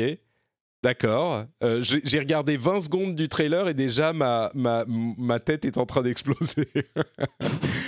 ouais, ça, ça, fait un peu penser au concept type euh, Stanley Parable qui te. Qui ouais, non, mais spoil ouais, pas trop, spoil pas trop. ça m'a fait penser à ça. Ah, c'est celui avec les cubes là, avec les cubes. Avec mais spoilez pas Mais spoil, ne dites rien les gens, laissez les gens Je ne dis rien, je ne dis rien Ouais, d'accord. Bon, bah écoutez, euh, très bien. ajout important. Merci beaucoup, Oscar Lebert. Euh, donc, on disait euh, où, on a, où on en est? On en est à Ubisoft. Alors, Ubisoft, euh, je, l'appelais dans, l'émission en anglais que j'ai fait hier. C'était un petit peu la conférence Tom Clancy. Il y avait à peu près 14 millions de jeux Tom Clancy différents, des extensions pour les jeux existants, des nouveaux jeux, etc., etc. une présentation d'une série télé Mythic Quest avec euh, l'un des acteurs créateurs de la série It's Always Funny in Philadelphia qui sera en fait une série euh, basée dans un studio de jeux vidéo euh, qui, qui a reçu l'aide de Ubisoft pour l'authenticité euh, de, la série, ce qui est intéressant, qui arrivera sur Apple TV+, mais c'était un petit peu qu'est-ce que ça fout là, mais bon quand même. Euh, du contenu pour Rainbow Six Siege, qui décidément ne meurt jamais. Du contenu pour For Honor, qui lui aussi, enfin à chaque fois que je vois une image de ce jeu, j'ai envie de retourner y jouer. vraiment un, suivi incroyable. Euh, on a parlé de Uplay Plus, donc on va pas revenir dessus, mais moi je suis, je, suis, euh, je pourrais être client si ça, s'il y a un, tarif euh, annuel. Rainbow Six Quarantine, qui est un jeu à trois joueurs en coop qui sort début 2020, donc un nouveau Rainbow Six, mais plutôt PVE que PVP, contrairement à Siege. Roller Champions, qui est disponible en pré-test aujourd'hui, qui est un jeu.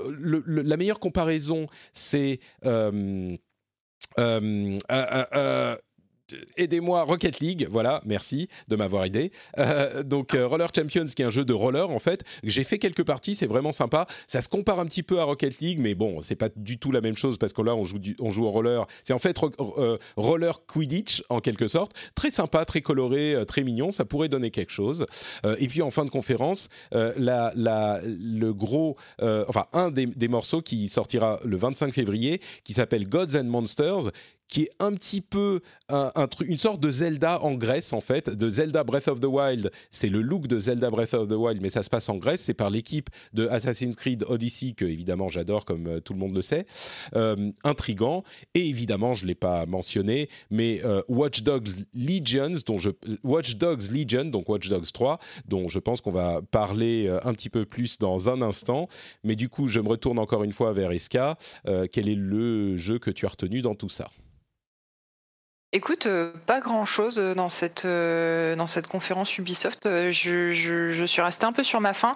Non, il y a juste Gods and Monsters à la fin, qui m'a interpellée par sa ressemblance évidente au dernier au dernier Zelda. Donc je, suis curieuse de voir ce qu'ils vont proposer en termes de gameplay pour se différencier un petit peu de ça.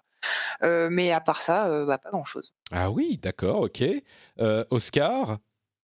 Quid de bah, un peu un peu pareil en fait euh, enfin c'est comme, comme je disais pour la comp Bethesda, je trouve ça frustrant qu'ils montent pas de gameplay pour, euh, pour, pour ce jeu-là, euh, alors que c'est un truc intéressant, on sait pas à quoi s'attendre, et puis on a juste une vidéo, quoi.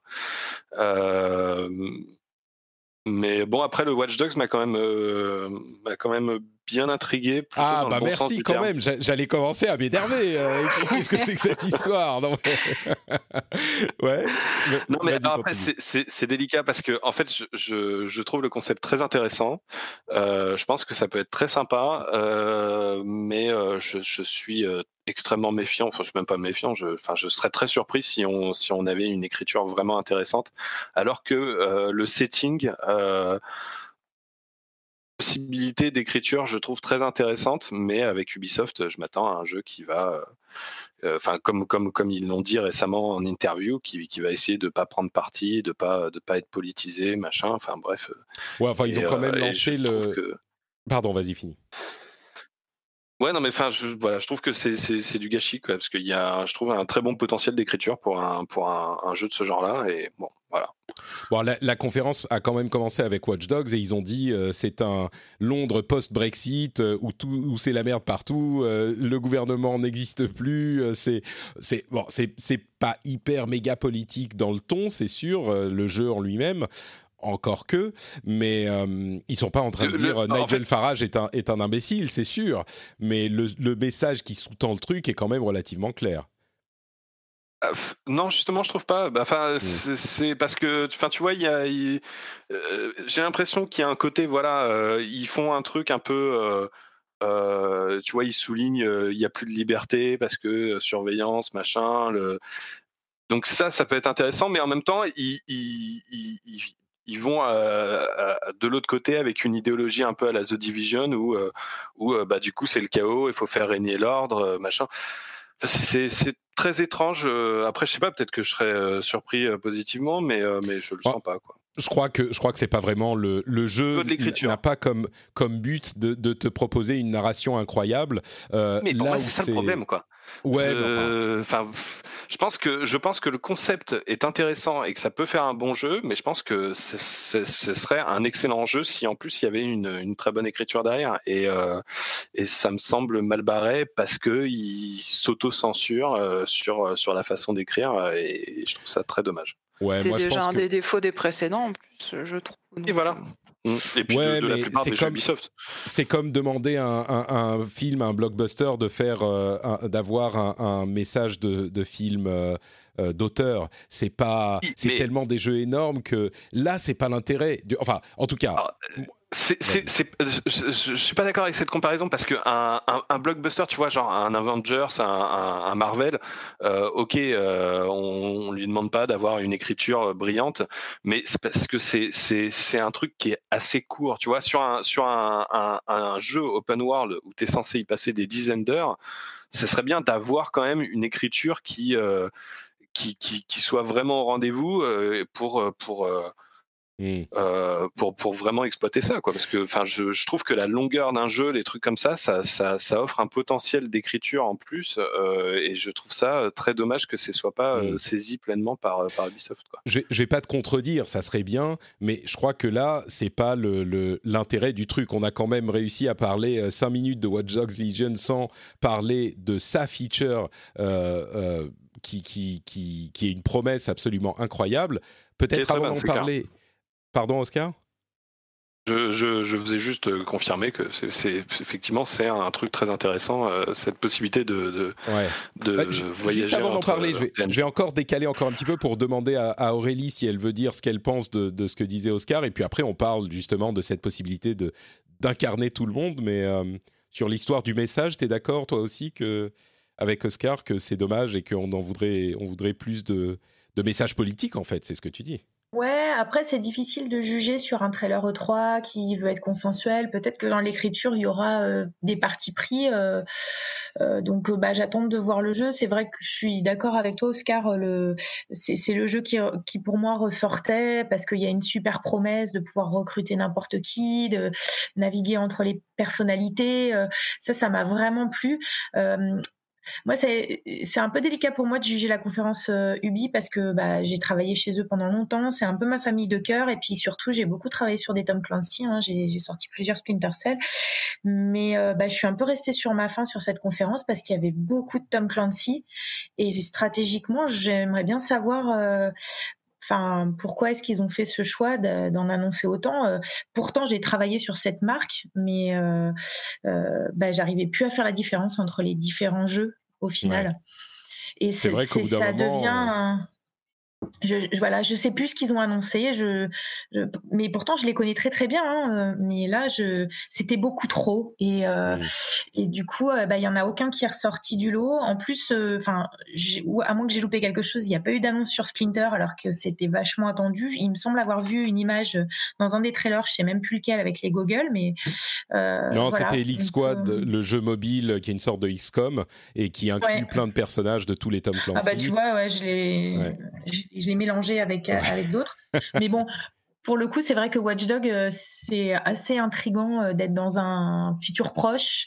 Et je suis d'accord avec Oscar, euh, il va falloir qu'il s'engage un petit peu parce que sinon, ça risque d'être un petit peu plat. Quoi. Ouais, moi, je dirais sur ce point, je suis d'accord, mais je pense que vous seriez beaucoup moins content si Ubisoft ou un autre s'engageait sur une idée genre Ah bah oui, mais l'Europe, c'est pas bien, il faut regagner sa souveraineté nationale, machin. Donc la politique, c'est toujours compliqué. On veut plus de politique quand on est d'accord avec ce que les gens disent. Donc euh, le fait d'être consensuel, c'est quand même aussi un truc.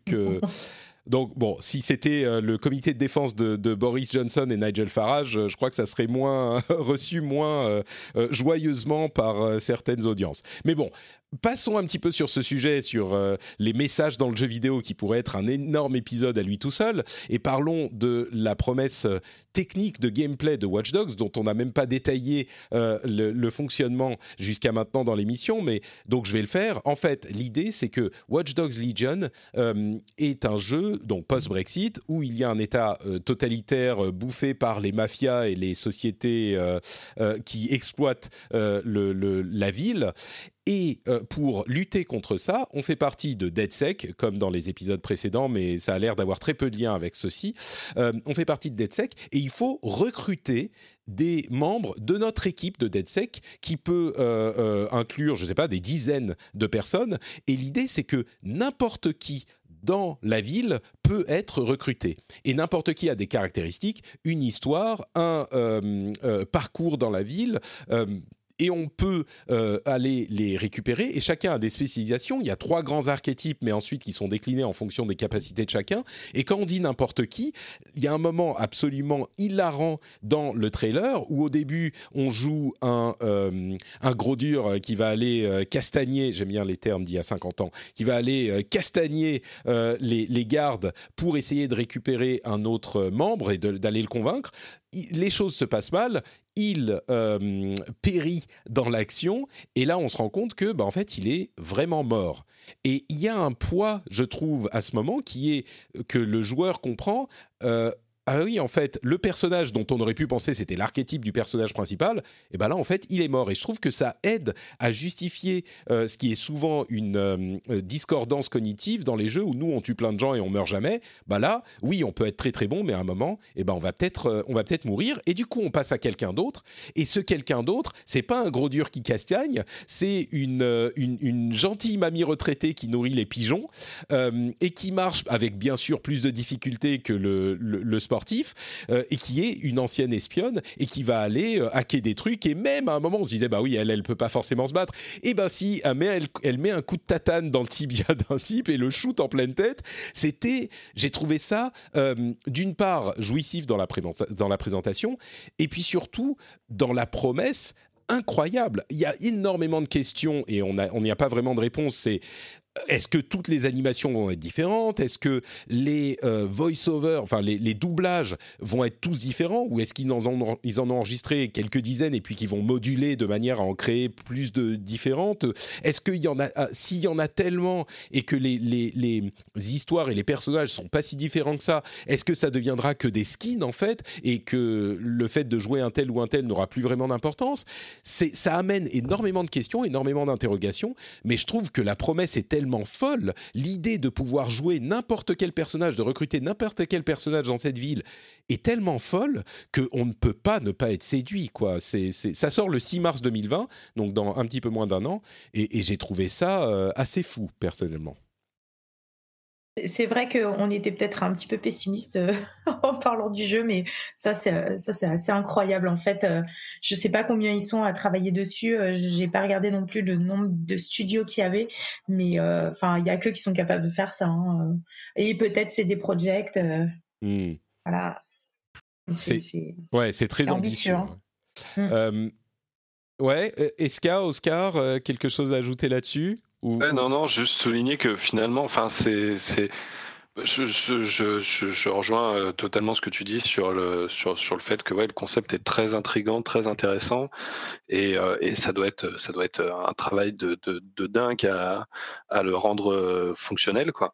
Et, et en fait, je souligne juste que finalement, c'est c'est un peu le, le, le concept mais multiplié par 1000 de GTA 5 avec les trois personnages.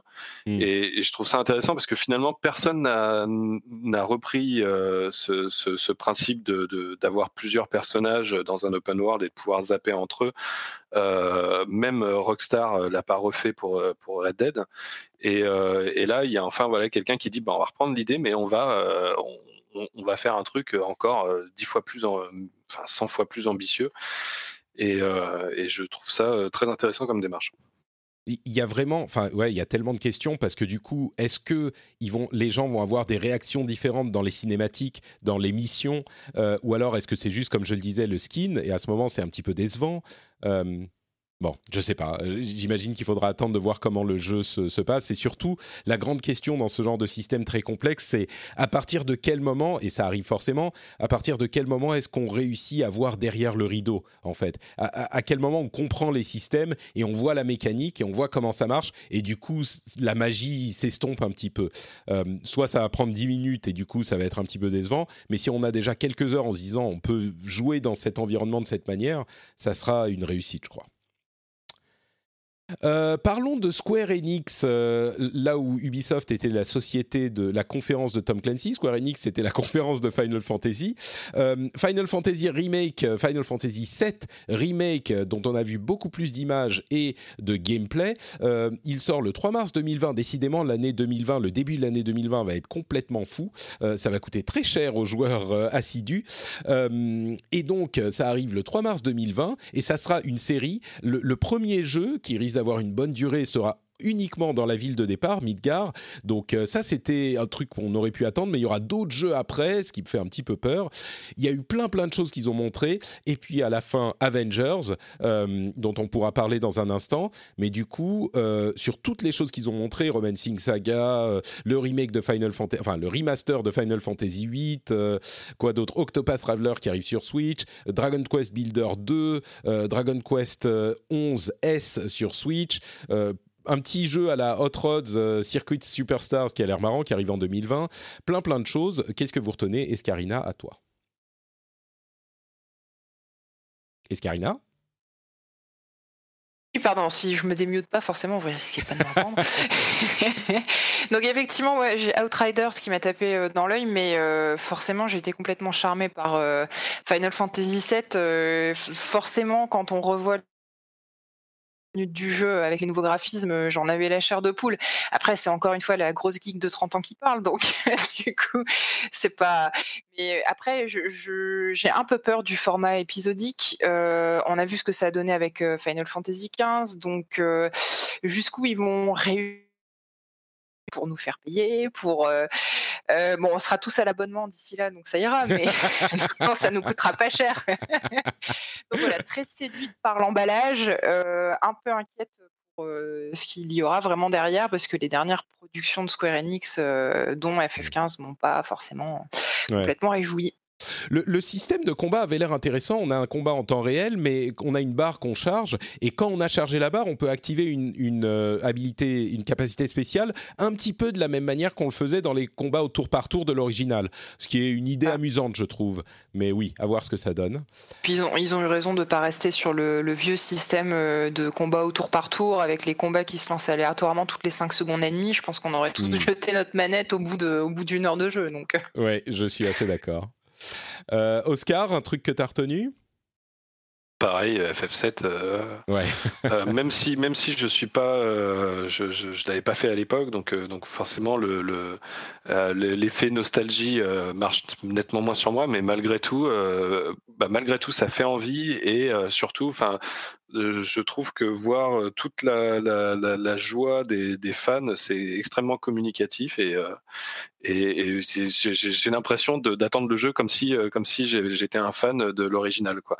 Alors mmh. que c'est pas le cas, ce qui, ce qui je trouve, je trouve assez fou et, ce qui montre, je pense que qu'ils ont vraiment bien réussi leur, leur présentation. Ouais, je suis assez d'accord. Moi, je, il, me séduit petit à petit et, moi qui suis pas d'habitude euh, très fan des, idées rétro, là, je me dis euh, pourquoi pas. Et, d'ailleurs, euh, je, je, je, j'ai acheté l'original sur Switch dans la foulée parce que ça m'a ah tellement donné envie. Ouais, il était en promo en plus.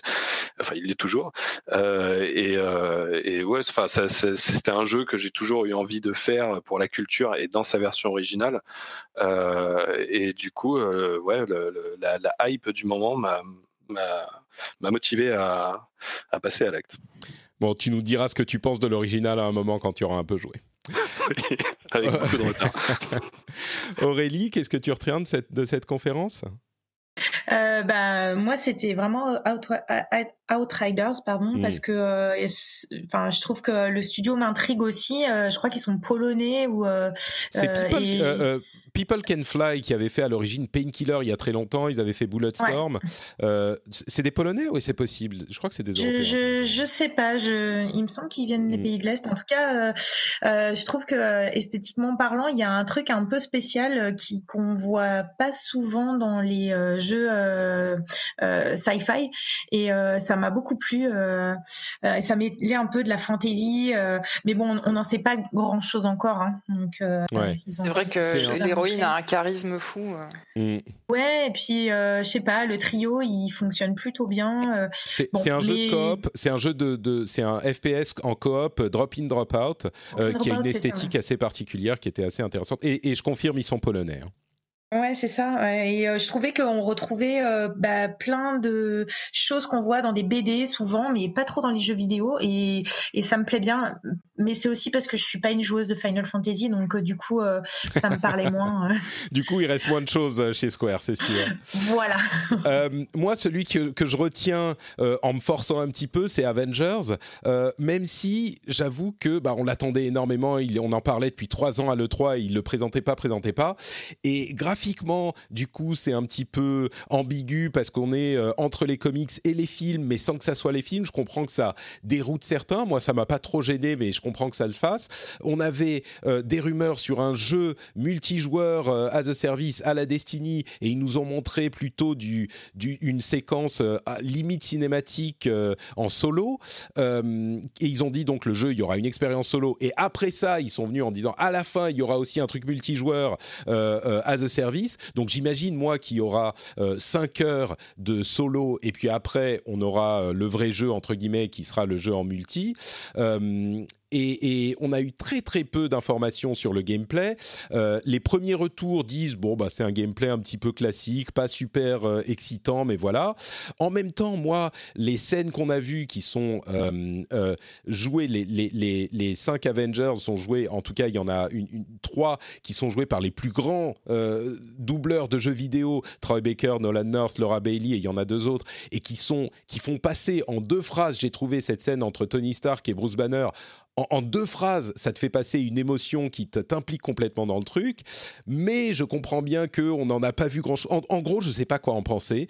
Euh, j'attendais un reveal beaucoup plus explosif. Clairement, moi, je trouve pas que ça soit un pétard mouillé, mais c'est pas le feu d'artifice que euh, euh, j'imaginais. Et je crois qu'on n'en a pas vu assez pour vraiment savoir. Ils ont dit que les ajouts seraient gratuits, donc j'imagine qu'il y aura de la customisation, mais on sait rien du, du de la progression dans un jeu multi à la destinée, il faut une progression, donc ça se passera comment? Enfin, aucune idée de rien de tout ça. Donc je ne sais pas, il sort le 15 mai 2020. Euh, je suis circonspect, on va dire, même si je reste, euh, on va dire que je, reste, euh, comment dire? J'ai de l'espoir, mais je sais que cet espoir est aussi porté par mon amour de la licence et de l'univers Marvel. Euh, je ne sais pas si vous avez quelque chose à ajouter là-dessus ou si on passe à Nintendo pour finir. Euh, bon. je, D'accord. Euh, moi, je... voulais juste dire que, que je, enfin, pour enfoncer le clou, je, trouve vraiment que le, le, car design, ça passe pas, quoi. Hmm. C'est, je trouve ça vraiment problématique et je pense que c'est parce qu'ils ont pas, euh, ils ont, ils ont quand même trop voulu couler, coller aux, personnages, euh, enfin aux acteurs quoi, des, des, films et euh, sans oser faire un truc vraiment différent et du coup ça, ça fait vraiment, ça fait vraiment la, la, la, la, la copie foireuse des films quoi. Je, comprends. Je comprends cet avis. Je trouve aussi que les personnages existent dans les comics et il y a une relative connexion à ces personnages aussi. On est à mi-chemin, donc ouais, bon. Mais je comprends. Nintendo, donc, euh, tout plein de petites choses euh, qui ont été présentées, représentées. Euh, Link's Awakening sort le 20 septembre. on a Pokémon Sword and Shield, on savait qu'il sortait le 15 novembre, je crois. En tout cas, maintenant, c'est confirmé. Animal Crossing New Horizons a été décalé un petit peu au 20 mars. Cadence of Hyrule, par contre, sort demain, le 13. Je pense que beaucoup d'entre nous l'attendent. on a quoi d'autre? On a Astral Chain qui sort le 30 août, le jeu de Platinum, euh, Contra Rogue Corps qui est d'une mocheté, mais je comprends même pas que Nintendo ait accepté de présenter ça. Euh, c'est horriblement laid. On a eu un petit peu plus. Alors, Collection of Mana qui inclut plein de trucs. Il y a Trials of Mana qui arrive début 2020. Collection of Mana, donc une collection des Seiken Densetsu. Witcher 3, étonnamment, qui arrive en 2019. Bon, évidemment, gros downgrade graphique, mais il arrive. Luigi's Mansion 3 qui ravira les fans. Enfin, il y a plein plein de petites choses, des personnages supplémentaires dans Smash Bros. Euh, Fire Emblem, on a encore eu un truc. Et bien sûr, à la fin, le trailer, ou même pas un trailer, un tout petit extrait de Zelda Breath of the Wild 2, qui aura peut-être un titre différent, euh, qui je pense a mis par terre euh, l'ensemble de l'E3, y compris moi, parce que juste on veut, on veut plus de Breath of the Wild. Parmi tout ça, qu'est-ce qui vous a le plus séduit, Escarina? Euh, alors moi, je, je suis pas une joueuse de Zelda, donc euh, du coup, euh, effectivement, j'ai trouvé le trailer très très chouette, mais ça m'a pas plus touché que ça. par contre, la, la, date de sortie d'Animal Crossing, là, oui. ouais, désolé, c'est chacun son, chacun ses vices. Hein, mm. Moi, c'est Animal Crossing, quoi. moi, je suis pas du tout Animal Crossing et pas du tout Pokémon Sword and Shield, donc tu peux imaginer que je me fais des ennemis chez les chez les Nintendo fans. Non, mais en vrai, en vrai je suis toujours euh, très contente de la sortie d'un nouvel opus euh, Animal Crossing. Ah bah toi mais... et des millions de gens. Hein. Oui, mais bon, par contre, je suis un petit peu déçue par, euh, par l'aspect visuel. Je trouve que le, gap euh, graphique entre l'épisode de la 3DS et de la Switch est, loin d'être énorme, mais mm, ça m'embête un peu. Ah, tu voulais du ray tracing dans Animal Crossing, je comprends bien. Oui, du, du, brouillard volumétrique, euh, tout ça, évidemment. Dans tous les sens. non, mais quoi qu'il arrive, je l'achèterai parce que voilà, donc. J'aurais apprécié, je sais pas, un petit, un petit peu plus côté graphique. Euh. D'accord. C'est juste pour dire quelque chose. Oscar, qu'est-ce que tu retiens? Euh, bah moi je suis pas je, suis pas je suis pas vraiment Animal Crossing donc et puis par contre euh, je suis Zelda donc donc forcément le, le, le, ouais le, le, trailer surtout que vraiment c'était la surprise quoi on s'y attendait vraiment pas donc ça ça a fait son effet et, et, et pour sortir de, de, ce qui est une banalité quand même, euh, pour sortir un peu de ça, euh, euh, le, j'ai été pas mal intrigué par le Luigi. Mmh. le Luigi, je mentionne 3, même si bon, ça m'a pas non plus passionné des masses, mais, mais je trouvais que ouais, ça, ça, ça prenait une tournure intéressante. D'accord. Oui, moi pareil, je suis pas non plus Luigi's Mansion, mais il a ses fans, le petit Luigi. Euh, Aurélie, euh, qu'est-ce que tu as retenu? Bah, Moi, je prends tout. moi, je veux tout. Moi, je T'arrives pas à choisir Non, j'arrive pas trop à choisir. Euh, enfin, c'est vrai, Breath of the Wild, forcément, le 2, euh, c'est juste incroyable euh, d'avoir cette annonce-là. Mais même, bon, s'il y avait des petites rumeurs quand même. Mais pour sortir des, des, choses un peu classiques, j'ai entendu parler d'un Dark Crystal qui sortirait sur Switch. Mhm. Et voilà, pour la nostalgie des années 80, pourquoi pas Ouais, un Tactics, effectivement. Il y a aussi... Un petit, Tactics, ouais, je suis pas trop... ouais. ouais. Les premiers aperçus font un peu peur, hein, franchement. Oui, c'est vrai, c'est vrai. Mais bah, ils, ont essayé de coller aux, animatronics euh, de l'époque, mais ouais. Mhm. Euh, oui, c'est pas ça, ça fait un, petit peu peur, mais bon, euh, pourquoi pas. Ou le, mm. The Witcher aussi, parce que voilà, j'ai une Switch et j'ai envie de tester, mais bon, ça sera jamais. oui, oui. Jamais comme sur une console de salon, quoi. Évidemment. Quoi d'autre? Il y a, bon, j'ai pas mentionné, mais les remakes de Resident Evil, No More Heroes 3, qui va ravir des gens, qui arrive en 2020, Panzer Dragoon, euh, qui va aussi être euh, remaké. Euh, moi, je dirais Cadence of Hyrule, qui me séduit étrangement. Je ne sais pas pourquoi, mais bon, il sort demain, donc c'est aussi un truc qu'on peut se mettre sous la dent tout de suite, là où la plupart des autres, bah, il faut attendre un moment. Et puis Link's Awakening, qui arrive le 20 septembre. comme j'en plaisante souvent. Et, et, d'ailleurs, je, je, aussi, c'était une bonne surprise aussi de cette conférence l'espèce de bon ça a l'air assez basique mais le mini euh, mode Zelda Maker dans euh, Link's Awakening euh, j'ai très apprécié ça oui, avoir les détails de, tout ça. c'est le 20 septembre, mon anniversaire, c'est le 21. Donc, vous vous pourrez pas forcément me l'offrir, mais, mais vous pourriez, par exemple, me rembourser de mon achat. c'est une suggestion comme ça. Tu nous donneras ton, ton PayPal. Voilà, exactement. Euh, donc ouais, mais bon, sinon Zelda Breath of the Wild 2, euh, il n'y avait pas grand-chose, mais ça m'a forcément, euh, ça m'a forcément plu.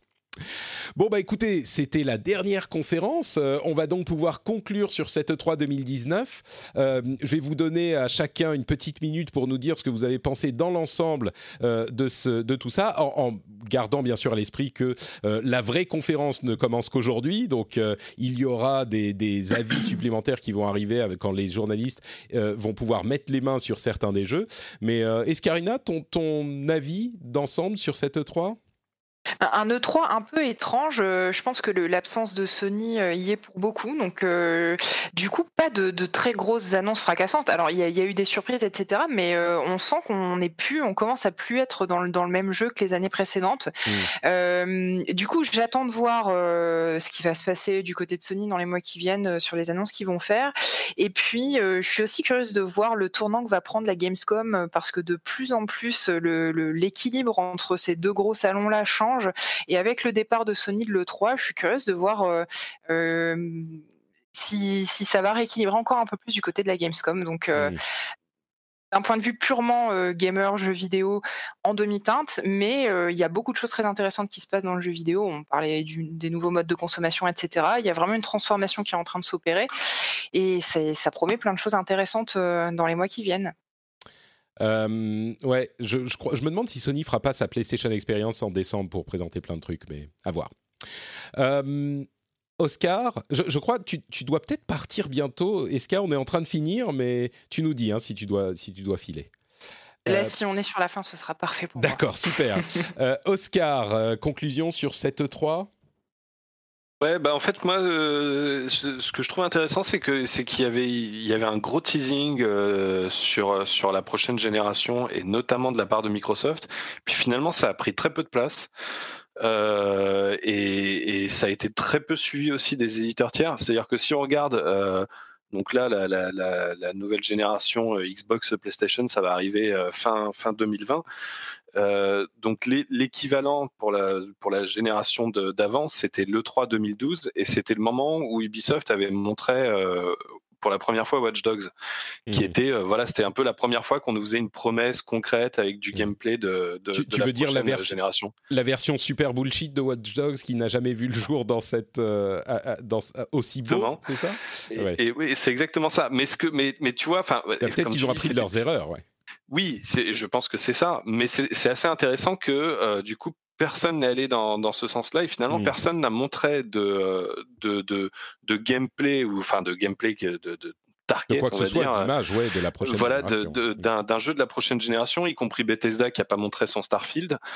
Euh, donc, euh, donc finalement, en fait, on, on- le, le, en, en- en fin de compte, on est sur un E3 alors que ça, ça s'annonçait plutôt, euh, plutôt être un E3 pas mal porté sur la prochaine génération. On est sur un E3 qui reste vraiment sur la génération actuelle, sur le concret et sur des jeux qui arrivent dans, dans, dans pas si longtemps. Mm. Euh, même Cyberpunk, moi j'ai été surpris de, de voir que sa sortie est pas si lointaine. Euh, et, euh, et, et j'ai trouvé ça assez reposant de ce point de vue-là et que finalement ça c'est c'est un E3 que j'ai trouvé satisfaisant à ce niveau-là. Il n'y avait pas des, des promesses folles, mais il y avait du il y avait quand même du concret, même si à mon goût les les conférences manquaient un peu de gameplay. Euh, Il y y, y a du concret et je trouve que ouais il y y a des jeux très intéressants qui se profilent dans les prochains mois et, euh, et j'ai Ouais, trouvé pas, c'est pas en voilà, quoi. c'était Mm. c'était- voilà, pas un cru euh, extraordinaire, mais c'était euh, c'était satisfaisant quoi. Euh, Aurélie? Euh, bah moi, je, enfin, Escarina, tu as vraiment euh, très bien résumé euh, ce que je pense aussi. Euh, je, je reste un peu sur ma faim et euh, je sais pas, le 3 en général, effectivement, c'est pas là non plus pour faire du bullshit, mais c'est là pour faire rêver un petit peu et je trouve que ben, ça nous a pas trop donné de perspective pour la suite. Euh, voilà, et puis c'est vrai que PlayStation n'étant pas là, on n'a pas de nouvelles de Last of Us. Je sais pas du tout comment ça se passe au niveau de la fin du dev, mais j'étais très curieuse et puis ben c'est dommage de ne pas avoir une nouvelle de ce jeu-là. Euh, donc euh, oui, je, je suis tout à fait de l'avis d'Escarina. C'est un peu étrange cette année, je trouve. Ouais. Moi, je, suis un petit peu entre vous tous. Euh, je trouve qu'il y avait quand même des choses sympas. C'était, euh, il y avait de, des choses à, se mettre sous la dent. Il n'y a pas eu d'énormes explosions, un truc incroyable. À part peut-être Watch Dogs, dont les promesses seront difficiles à tenir. Euh, mais on est sur une fin de génération qui n'est pas encore. C'est un petit peu The Last of Us qui serait le, le, vrai feu d'artifice, autant graphiquement qu'on l'espère par d'autres aspects. Et donc, on n'est pas tout à fait là-dedans, mais il y avait quand même pas mal de choses à se mettre sous la dent. Et puis, surtout, je crois que l'une des raisons pour laquelle je suis pas trop déçu, c'est que on garde cette promesse de euh, la transition vers la prochaine génération pour l'année prochaine. Euh, donc il y a encore des perspectives. C'est pas que on est laissé euh, complètement à plat en se disant oh, bah, il n'y a plus rien après quoi. Il y a quand même la perspective la prochaine génération. Donc c'est une sorte d'amuse-bouche de fin de génération pour la génération d'après qui sera le nouveau plat de résistance, j'ai l'impression. Donc euh, moi, je suis quand même, euh, s'il n'y avait pas la promesse de la prochaine génération, je serais un petit peu plus déçu. Je crois que ça, c'est certain. Mais, euh, mais là, ça me va en fait au final. Il y a des choses, il y a beaucoup de jeux, surtout début 2020, comme je disais, il y a beaucoup de jeux que j'attends avec impatience. Donc, mais même pour cette année. Donc bon plutôt content. Et puis, on a parlé de toutes les transformations de l'industrie longuement en début d'émission, donc je ne vais pas revenir dessus, mais clairement, le push du Game Pass euh, en particulier euh, est quelque chose qui m'intrigue beaucoup et, et le streaming également. Bon, bah écoutez, euh, la fin donc de cet épisode bien nourri. Je vais vous proposer, avant de nous quitter, de nous dire chacun où on peut vous retrouver sur Internet. Euh, donc, on va commencer, bah, comme on l'a fait pendant tout l'épisode, par Escarina. Euh, à oui, toi. je me sens un peu privilégiée. Donc on peut me retrouver sur euh, Kiss My Geek ou euh, bien sur Twitter à Tescarina underscore et puis euh, comme tu le disais sur le podcast Super Gamerside qu'on essaye de faire tous les mois. Super, merci beaucoup Eska et merci d'avoir été là. Oscar, euh, où te retrouve-t-on sur Internet? Euh, bah, sur euh, alors en ce moment je, j'écris en, je suis en train d'écrire là présentement des, articles d'analyse sur le 3 euh, pour Gamecult donc qui devraient arriver dans les jours qui viennent. Sinon sur Ludostri où je publie en ce moment un long dossier sur l'histoire de la Dreamcast qui, euh, qui, qui va bientôt arriver sur la fin, euh, la fin un peu tragique. Et euh, puis sinon, bah, sur Twitter, euh, à Oscar Le Maire. Super. Euh, je ne l'ai pas précisé, mais tous les comptes Twitter de chacun d'entre vous sera dans les notes de l'émission, euh, seront dans les notes de l'émission. Aurélie, quid de l'endroit où on peut te retrouver sur Internet Alors, euh, bah, sur tous les réseaux sociaux d'Asobo Studio, euh, euh, un petit peu derrière les réseaux sociaux de Plectail aussi, même si je chapeaute euh, pas directement ces réseaux sociaux-là, c'est nos partenaires de chez Focus Home. Et puis mon Twitter, Lilou, L-I-2-L-H-2-O, où j'anime la communauté Plectail euh, avec mon community manager. Super, merci à toi et merci à vous tous. Euh, on, je suis sûr qu'on aura l'occasion de reparler de tous ces sujets à l'avenir. Pour ma part, c'est Note Patrick sur Twitter, Facebook et sur Instagram. Et bien sûr, vous pouvez retrouver l'émission sur frenchspin.fr. Si vous voulez commenter tout ce qu'on a dit, vous pouvez le faire là-bas. Euh, c'est toujours sympa d'avoir des avis euh, différents de ceux qu'on a ici. Donc n'hésitez pas à le faire sur frenchspin.fr. On vous remercie de nous avoir suivis. Le prochain épisode arrivera dans un petit moment. Euh, il risque d'y avoir, comme euh, les années précédentes, l'épisode des, euh, des patriotes de la communauté avec leur avis sur, vous les connaissez hein, maintenant, ça fait plusieurs années qu'ils le font, sur le 3 euh, pour des avis différents. Et puis nous, on se retrouve quelques semaines après, après un repos bien mérité suite à cette 3. On vous remercie de nous avoir écoutés, on vous fait de grosses bises et à très bientôt. Ciao, ciao